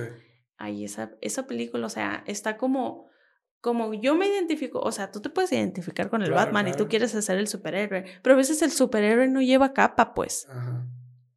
No sé, sí, sí, estoy de acuerdo. y se me hace muy chingón la interpretación que le estás dando a las dos escenas que me acabas de decir, porque son escenas muy oscuras, güey, y muy malévolas, pero tú te le estás dando una interpretación muy curado personal. O sea, eso está sí, Sí. Y por, e, yo ya he estado en ese, en, ese, en ese punto donde, en la escena de él, donde está quemando el dinero, él ya estaba más que satisfecho. Y yo he estado con planes de mi vida donde los he logrado y no le tengo que comprobar nada a nadie, no necesito la aprobación de nadie, este no necesito que nadie, ajá, exacto. Y sientes una satisfacción que te lleva a otro nivel que te hace llegar, desear otro tipo de meta. Sí. Sí, sí, sí, sí, de acuerdo. Esa es una de nunca, mis... Nunca, yo creo que nunca lo hubiera visto de esa manera, pero está curada el, la, interpretación. Ajá. Y, y el, el, Joker termina muriendo. O sea, él, ¿por qué? Y siempre a veces yo tengo esta frasecita cuando alguien fallece. Y yo pienso que esa persona ya estaba como feliz en cierta forma, o sea, dependiendo cómo se hayan muerto, ¿verdad? Pero es que la muerte es en general. Y digo, es que nunca te ha tocado o podemos relacionar un poquito el podcast pasado. Si tú un día analizaste a tu amigo que era el más buena onda, el más feliz, el más así, y a mí me ha tocado ver esa forma donde tuve a un conocido o alguien súper cercano a mí que siempre estaba positivo. O sea, era una persona bien tranquila, y digo yo, ese fue el Joker en ese momento. O sea, llegó a su felicidad total y... es como iba a morir y pues porque todos nos vamos a morir. Sí, sí, sí. Está curada. O sea, la manera de interpretarlo está muy inusual, pero creo que poniéndolo como lo estás poniendo, sí me hace sentido a mí en, en el aspecto ese. Y esa es una película donde yo personalmente siempre digo, bueno, ¿cuál es tu plan? Ejecútalo. Y si era, si era de verdad yo siempre pienso que voy en el camino correcto si estoy feliz haciendo el proceso. Si algo ya no me cuadra, cambiemos a ver la, la forma en que se está ejecutando esta onda o de plano, I'm not into it. Y es solamente esa es la única forma que vas a saber si lo estás haciendo bien, si estás feliz en el proceso. Pues si no la han visto, The Dark Knight. Está bien chingón esa movie, güey. Está bien O sea, en su tiempo me acuerdo que fue un super boom. Voy a hablar de una movie y es una escena, güey, muy. Muy sin chiste, la neta. Que es la de la ah. película The Life of Pi. ¿La viste? Claro que la vi. Bueno, hay una escena, güey, que yo le doy. Richie. Yo le doy la interpretación. No me acuerdo. ¿Se llama Richie, muchacho? No. me acuerdo, la neta. O sea, no me acuerdo. Sé que era un hindú, pero no me acuerdo de, de, su nombre. incluso. Pero me acuerdo, fíjate, que. que esta, a lo mejor no digo los detalles exactamente, pero hay un naufragio de una embarcación que traía muchos animales. Creo que traía como que. Eh, como que un, el equipo de un circo, güey. Entre estos animales había un tigre. Resulta ser que el protagonista de la película queda en una, en una lanchita con un tigre.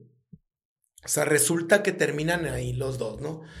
Entonces, es, algo muy curado y lo estoy súper mega ultra resumiendo, pero eh, el vato explica en su, en su explicación acerca de la experiencia de que de que el uno al otro se mantuvieron vivos porque no se, no se durmieron, no se descuidaron por el miedo que se tenían el uno al otro, ¿no? El uno al tigre y el otro. El tigre también como que en su onda de animal y de salvaje, pues no quería como que tampoco descuidarse porque eh, me imagino que como su instinto también lo sentía como que algo amenazante o el vato, ¿me Porque eran solamente ellos dos en la lancha. Pues. Y de alguna manera hasta me acuerdo que el vato lo describe como que en, el espacio en que se posicionaron los dos se balanceaban. Tú te mueves y, valemos que y terminan, ajá, y terminan como siendo codependientes de esa, de esa aventura, porque así iban a sobrevivir los dos. Entonces me acuerdo que cuando llegan a tierra firme, que se bajan, y él ya sin fuerzas, güey, me imagino que pues sin comer nada y todo ese pedo. El tigre igual, incluso el tigre como que se le ve más flaco y todo. Pues el tigre agarra su camino y él queda tirado y en, la, en, la, arena. Y voltea a ver al tigre. Un día te lo, te lo dije esto por teléfono. Yo pensé que por podcast, ¿no? No, te lo dije por teléfono. No estamos hablando de una llamada por teléfono. ¿O no? Bueno, entonces este güey volteé a ver al tigre. Y me acuerdo que él en su... En, es, somos seres emocionales, pues, o sea, estamos también... Te amo, tigre. Sí, güey, oh, gracias, tigre. Estamos, estamos movidos mucho por las emociones, o sea, la neta... Sí, eso somos. Entonces, él en su humanidad, yo no sé, lo voy a interpretar así, voltea a ver al tigre que se está a punto de meterse como que a la selva.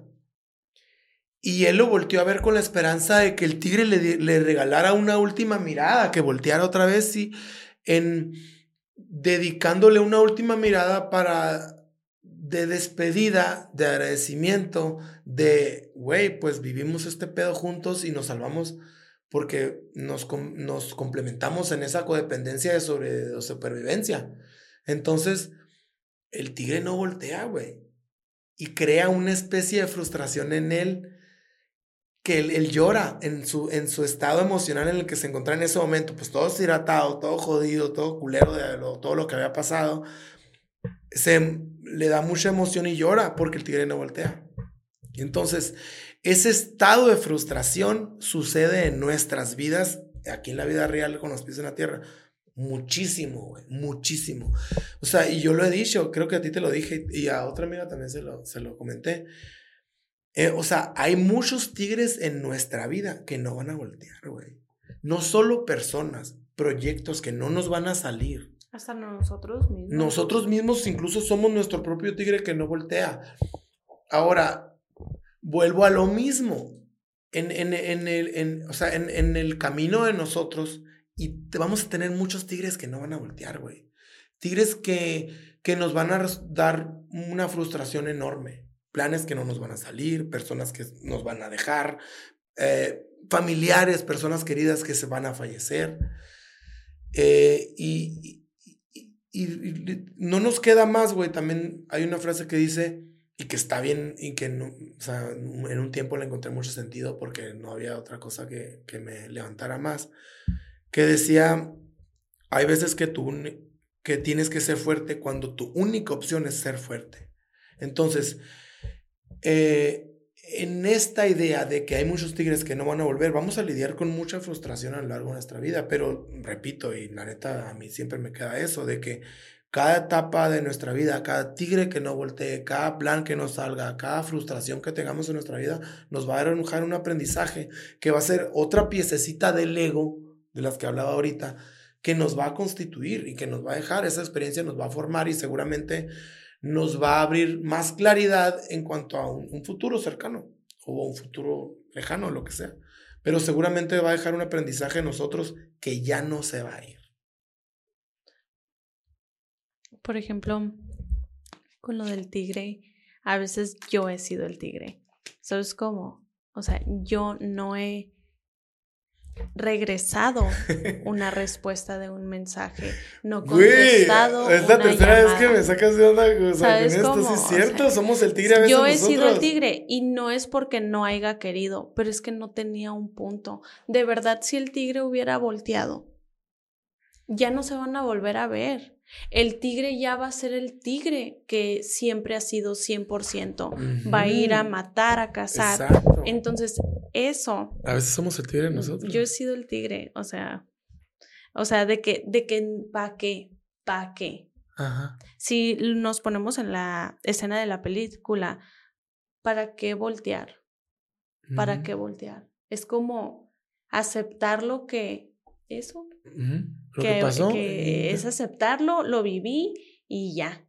Y el que sigue pero a veces yo he sido el tigre, o sea. Claro, sí, cierto. Y he sido, y a veces no lo analizo en el momento, y cuando lo analizo, it's not that it's too late, pero ya no tiene punto mm. arreglar, o sea, regresar a la escena y voltear. Sí, sí, sí, está curada esa interpretación también que Nunca me había puesto a analizar esa escena y esa interpretación que yo le di, pero del lado del tigre. Y sí es cierto que sí es cierto que sí somos muchas veces el tigre nosotros. Sí, y, y, sin querer. Hace poquito yo hice un comentario y se lo hice a mi papá y después que lo analicé dije, ay, pues mi papá no me conoce 100%, o sea, no crecimos juntos. Entonces es como, yo sé que yo fui el tigre en ese momento, ¿sabes cómo? Y yo así que, pero pues se lo voy a... No, no, porque mi papá, e, es como como siempre he dicho que hay momentos de nuestra vida que, y no momentos, pero por ejemplo el sentimiento es como, como tenemos una cortadita y que cada vez que es un sentimiento bonito, o sea, la curita sigue ahí. Pero cuando es algo que nos, no, nos, no nos satisface o no nos da felicidad, es como que le rascas a la herida, ¿no? Entonces, a veces ni recordarlo ni arreglarlo después es bueno, en ciertas formas. O sea, ya si el tigre caminó, o sea, déjalo. Bye tigre. Ajá, bye tigre. Porque muchas veces ese tigre puede regresar a joderte más. Qué tigre, bro. Sí. ¿Sabes? Está chingando, tigre. Oye, déjalo. Déjalo bloqueo. Deja, déjalo bloqueo el tigre este. Oye, güey, deja, te voy a contar otra rapidito así que me gustó un putero de la que se llama La Isla, güey. The Island, la película. ¿De qué se trata? Total de que esta película se trata de que existen esta empresa que crea clones a partir de células de los humanos, pero vive, está en un mundo en el que si eres rico, tú les das células a esa compañía, te clonan. Estos clones viven como que en una especie de, de, de edificio ah.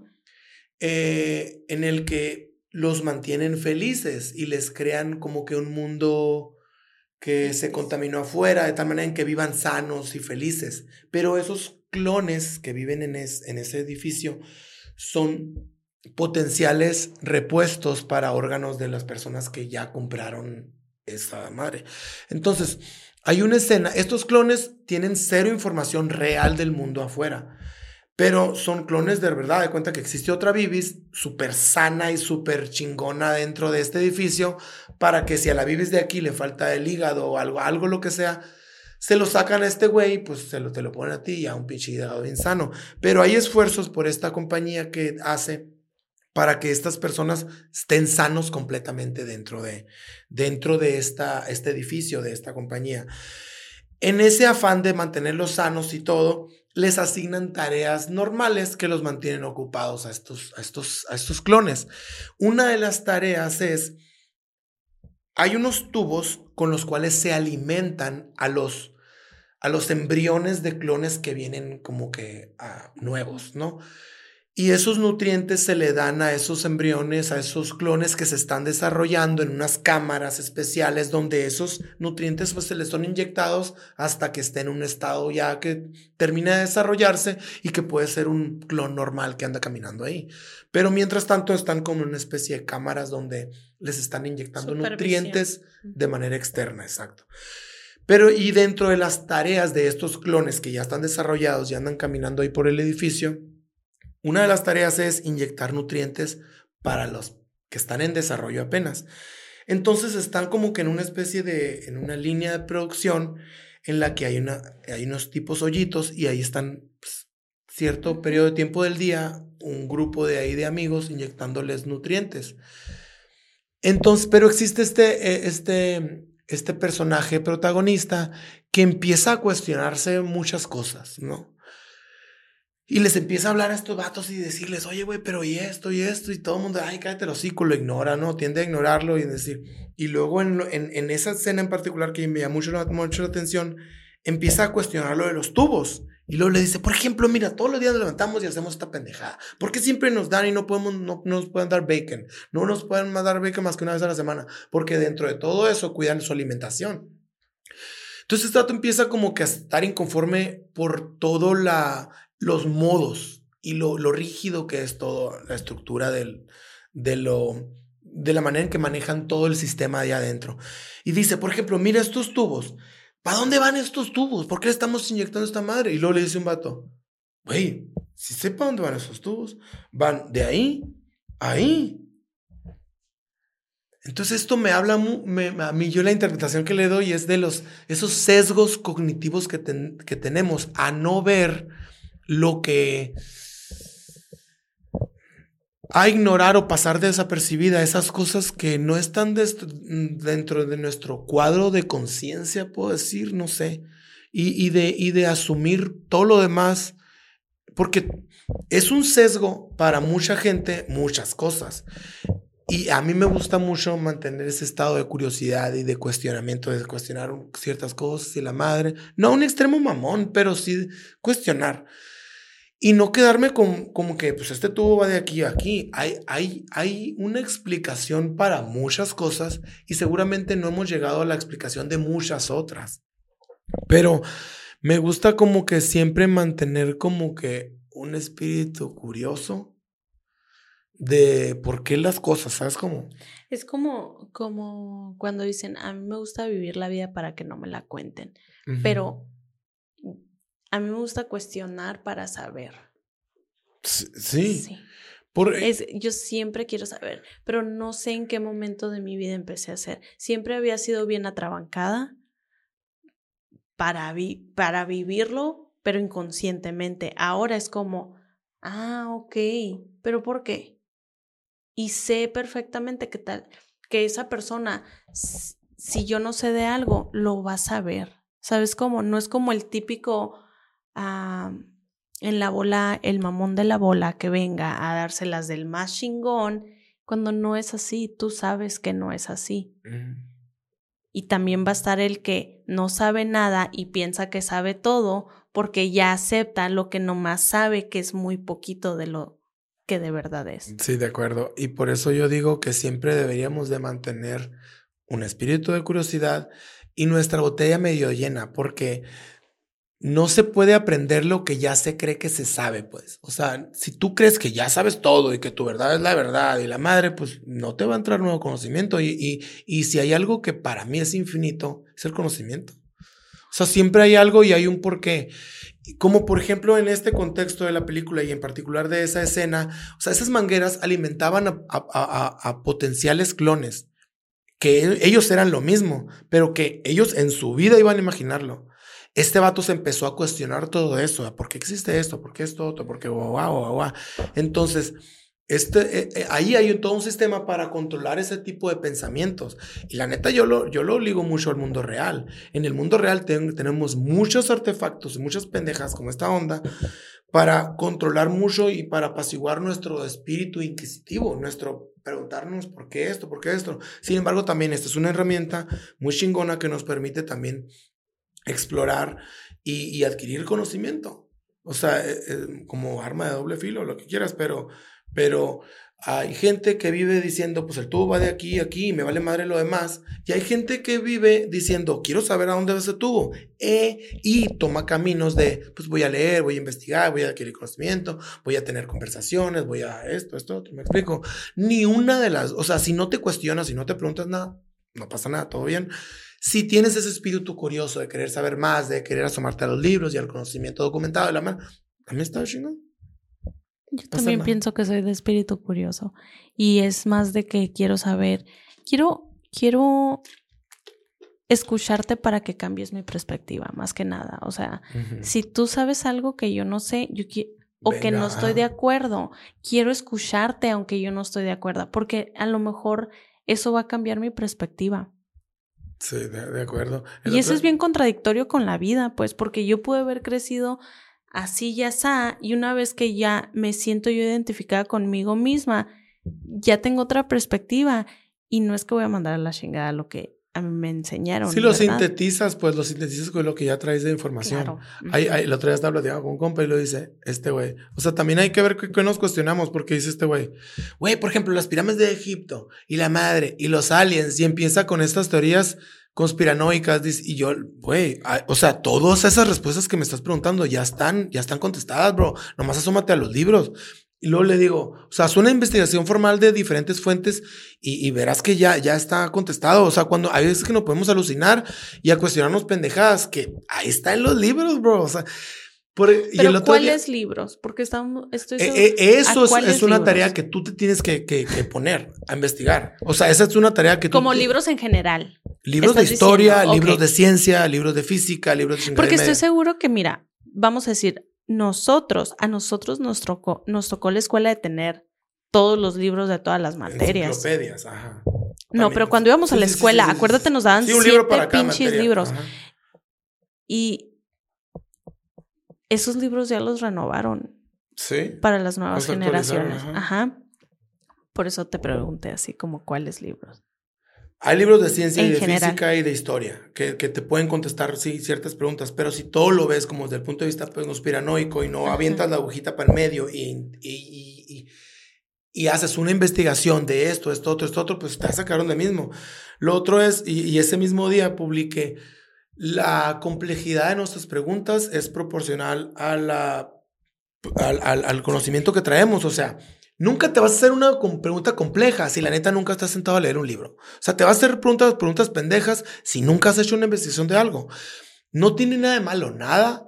Simplemente hay, hay veces que tenemos ciertas dudas y que nos, mejor nos quedamos con la duda en la bolsa en vez de decir, pues esto, esto, otro, esto, otro. Y, y, y ahí empezar tu, tu, tu camino de curiosidad, pues porque la neta es un camino que tiene, es como caer en el agujero del, del de la Alicia del País de las Maravillas, porque el conocimiento y los libros tienen ahí escondido muchas cosas muy chingonas y ahorita hay muchos audiolibros, o sea, yo me estoy chingando un audiolibro bien chingón que se llama. Y está, y está, si no tienes el tiempo, no te gusta leer, puedes escuchar podcasts. Hay podcasts de libros que resumen nomás el libro. Ajá. O sea, hay muchas cosas uh, que tienes a tu alcance desde tu celular, sí. donde puedes actualizarte. Y no, no es actualizarte, pero saber, saber un poquito más. Si quieres, yo sé, yo acabo de ver eso de lo de las pirámides, por eso estaban hablando de eso. ¿No sabes? Mm, No. No, este güey empezó a decir así, por ejemplo, las pirámides, me dijo, Ay, seguramente a los egipcios les ayudaron los aliens y todo ese pedo. Y yo así de no mames, bro. Por, si tuviera un egipcio vivo, dice, hijo tu puta madre. O sea, me vale, o sea, el esfuerzo mío vale verga, ¿sí?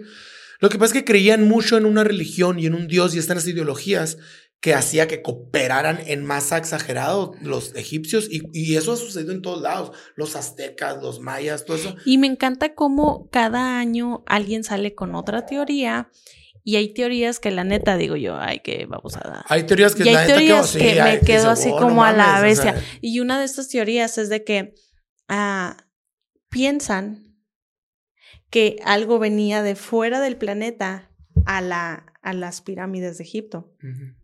Tienen que ver todos los dibujitos, ¿no? Que se los presenta. Está en Netflix el show. ¿No lo has visto?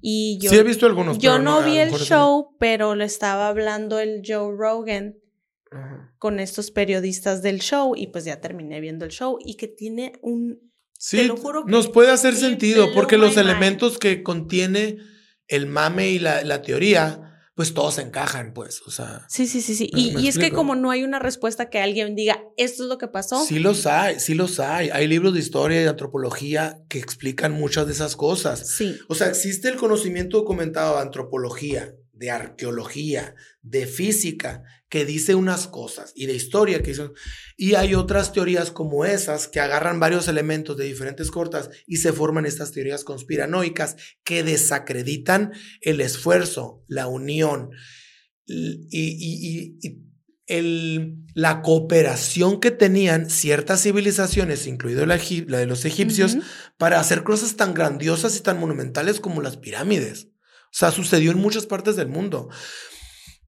Yo nunca, o sea, hablando de teorías conspiranoicas, yo no descarto la existencia de, aliens, pero, pero sí se me hace a veces absurdo estas teorías que se sostienen en otras teorías y en relatos y en creencias y en idioteces que no es nada, o sea... Que no tenemos un libro pues para basarnos en... Es, que seguramente las, teorías, las teorías conspiranoicas agarran diferentes elementos de diferentes teorías pseudocientíficas, otras científicas, que los juntan en una sola, que están parados en nada.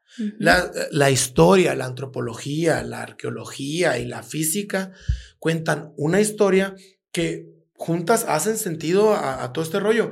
Incluso, o sea, el hecho de que existan mm, cosas tan grandiosas como las pirámides en cualquier, en Machu Picchu, en, todas las pirámides en general. En, Teotihuacán o, en, o en Egipto, hablan de la cooperación en masa y de la creencia colectiva de una civilización entera. O sea, más que de aliens y de todo ese pedo. Pero, pero, o sea, es, esa interpretación le doy a la... ¿A qué película? A la de la isla, pues. A la película de, que la isla. te, mantienes de, de, que de quiero saber el porqué de, de esos sesgos cognitivos que a veces solo vemos las mangueras aquí y aquí y no vemos todo lo demás porque no nos atrevemos ni a cuestionarnos ni a investigar acerca del el porqué de muchas cosas, incluso que nos suceden en nosotros. Claro. Bueno, voy a, voy a terminar con, con, con, una movie que se llama 500 Days of Summer. Ok. 500 días de verano, ¿no la viste? No, no la he visto. Es una película que me gusta mucho porque plasma mucho ese estado intenso de enamoramiento que todos seguramente llegamos a, vivir alguna vez y a, experimentar. Pero, y habla también de los sesgos cognitivos, de eso que no vemos. Es decir, existen los sesgos que cognitivos es cuando estamos enfocados en una sola cosa e ignoramos todo lo demás. Como te hablaba de la manguerita que decíamos, pues esto es esto de aquí aquí, todo lo demás pues no sé qué pedo. Y nadie nos hablamos de eso, todos tenemos eh, sesgos. Entonces, me gusta mucho porque volviendo y siempre pues ya me has cargado de que el libro del arte de amar eh, me gusta mucho porque el, el, el, el Eric Fromm habla de acerca de que el estado de enamoramiento es eso, de, de en primera instancia existe en, en, la mayoría de nosotros, para no caer en el absoluto de que todos, eh, tenemos el ingrediente de, de, de sentirnos atraídos por alguien, o sea, en algún momento. Entonces, cuando ese alguien nos hace sentido aquí y que pasa ese filtro y que caemos en ese estado de enamoramiento, antes de que, o sea, pasa por el filtro de que esta persona cumple con el perfil de tus gustos y preferencias, me explico, ya sea físicas, de personalidad, etc. Pero cuando, o sea, cuando sucede, existe eso de que magnificamos los, las virtudes y minimizamos los defectos. ¿sabes? Incluso las bromas, o sea, no, o sea, yo me acuerdo que haciendo un análisis retrospectivo que muchas veces es, hasta dice una pendejada y te da más risa de lo que realmente da risa la broma. O sea, esa persona, esa persona que te gusta, eh, resultas tú magnificar casi todas las virtudes e incluso inventar virtudes. Eso está bien chingón. Porque la neta nos enamoramos mucho de lo que inventamos y no de lo que realmente es. Pero así funcionamos. Yo creo que tenemos como que esa, esa madre en nuestro sistema para aparearnos, güey, para, o sea, como especie, me explico. Y suena muy, muy banal, pero es, es, es parte del, de la vida y de la existencia, ¿no? Quitándole por encima todos los prejuicios religiosos y sociales y todo ese pedo. Entonces, esta película de 500 días de verano habla acerca de este chico que se enamora de esta chica y que, y que empieza a vivir ese estado de enamoramiento y, y, resulta que ella, basado en su background y su historia personal, traía como que ciertas decepciones amorosas, más o menos la interpretación que le doy yo, que resulta ser que ella no, no se enamora ni, del, ni al mismo tiempo ni de la misma intensidad que él. Entonces, es una especie de, de aventura decepcionante, frustrante y dolorosa la que él vive. Hay una escena, güey, que me súper encanta porque incluso los directores la plasman de una manera muy chingona porque se llama expectativa y realidad. Y esta, esta en la vida tiene mucho eso, la expectativa y la realidad. La idea que nosotros nos formamos acerca de lo que pudiera ser y, y, que es muy diferente a lo que es. Y ahí exactamente, en esa diferencia y esa discrepancia, es cuando surge la frustración.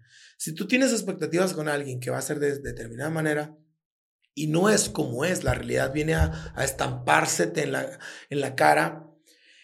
Uh, y, resulta ser otra, hay, una, hay un dolor y frustración y todo este tipo de duelo que vivimos. Entonces, me gusta mucho porque él, ella lo, su, pasan una especie de aventura, ¿no? Eh, y resulta ser que se reencuentran y ella lo invita a una reunión y él se vuelve a emocionar, o sea, porque ella fue alguien de, la, de quien él estuvo mucho tiempo enamorado.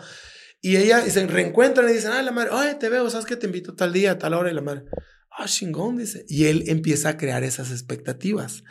De hecho, hay un meme que dice, mi crush me dice hola, y luego, y luego yo cargando película. ¿Sabes cómo? Porque uno, uno tiende a ser, sobre todo las personas con las que se tiende atraído, identificado, ajá, tiende a, crear esas expectativas. Entonces, puta madre, esa escena está chingona porque divide la pantalla en dos y luego dice expectativa y realidad. Y empieza a desarrollarse cada, las dos al mismo tiempo en la pantalla. Entonces, él en su expectativa, él, él en esa reunión se le iba a pasar con ella de la mano, iban a estar en la terraza, se iban a besar y todo. Me explico, en la película que él cargó en su cabeza. Y en la realidad, la reunión era para notificarle, para avisarles a todos sus amigos que estaba engaged, que estaba comprometida. Entonces pasan toda esa escena y en la escena donde él se queda lo último solos, que ya se van los invitados en la terraza viendo el atardecer y la madre, besándose junto con ella, él se queda solo. Y ella enseñándole anillos a, a sus amigas. Entonces, esta película me, me, me, gusta mucho porque, porque, para empezar, eh, plasma esa expectativa y realidad que existe en, las personas, que en todos, güey, en todo lo que experimentamos. Ajá. No nomás en el amor, pero yo sí, sí o sea, cuando la cuento, la cuento en, en, el amor y en las relaciones de amor, pasa, vamos a sufrir muchas uh, decepciones. Sin embargo, seguramente va a haber alguien con la que congeniemos muy chingón. Hay otra, otro pedazo de la escena en la que su hermanita era tipo su confidente y como que este la hacía de diablito y bueno y malo en, en, su conciencia a él y decía, le daba putazos de realidad. Pero hubo una escena en la que él estaba todo sentado platicando con ella y le dice, se llama Look Again, veas, búscala, esa escena incluso se llama Look Again, está en YouTube. Y luego le dice, güey, es que ella era tan buena onda, ella era tan linda conmigo, o sea, era, era, él estaba explicando como que las razones positivas de ella o los aspectos positivos de su relación y de su aventura con ella. Y luego la morrita le dice, güey, le dice, cuando estás enamorado, y lo voy a decir mal, pero es más o menos el mensaje que le trata de dar, tiendes tú a, a sobremamar ese tipo de cosas. Y luego, next time you look again, le dijo. Está bien chingón porque pasa en un flashback de las escenas que a él se le parecieron chingonas y que, y que ahí entran nuestros sesgos de que, por ejemplo, le dice, hey, vamos a ver una película. Y ella como que anda en depre en ese momento y le dice, no, no, no, no traigo tiempo, no traigo ganas. Y él no ve, ese, decir, esa reacción de ella de, no tengo ganas de estar contigo y la madre, él no la ve porque está bajo ese estado de enamoramiento. Y ahí están otros sesgos, pues. Esos sesgos que tenemos de que no vemos lo que muchas veces no queremos ver y que eh, bajo el estado de enamoramiento, de estar enamorados y que magnificamos las virtudes y, disminuimos los defectos, pues no lo vemos, muchas cosas no los vemos. Y pues creo que es parte de la naturaleza, nadie nos hablamos de ese pedo. Entonces, me gusta mucho esa escena en la que la morrita le dice, look again, porque hay momentos de que no están tan chilos y que en el presente no, no somos capaces de, de ver. Y que uno en el viaje, en la fe, en la, la intensidad la ilusión, ajá. Se nos pasa hasta lo que no. Probablemente yo lo viví varias veces. Lo, Seguramente todos lo hemos vivido o lo vamos a vivir. Ah, no, look again. Look again, bro. Sí. Pero está chingón el viaje son, o sea, de la vida y con todo lo que vimos, de la interpretación que le dimos a todas las películas, basada en nuestra vida, basada en nuestra historia personal, todo ese rollo. O sea, la neta, yo me quedo con, ya, look again, pero Está bien chingón vivir intenso también una relación. Está bien chingón amar. Está bien chingón el aprendizaje que te deja un tigre que no voltea. Está bien chingón ser el guasón, teniendo tener seguridad de tu plan de vida, de tu plan ese proyecto y demostrarlo y no esperar el, aplauso de nadie. O sea, es como eh, ejecutarlo solo. La neta está muy chingón. Me gustó mucho la vuelta que le dimos a todos. Espero les haya gustado. Espero les haya gustado a todos. Gracias por vernos, gracias por eh, los likes, gracias por escucharnos. ¿Algo que quieras decir para despedirte? pues que nos escuchen. Gracias por el feedback. Gracias a todos los que nos ven, los, que nos comparten, gracias a todos. Lo que, a los que no nos ven, pues no, gracias. y nos vemos en el siguiente episodio.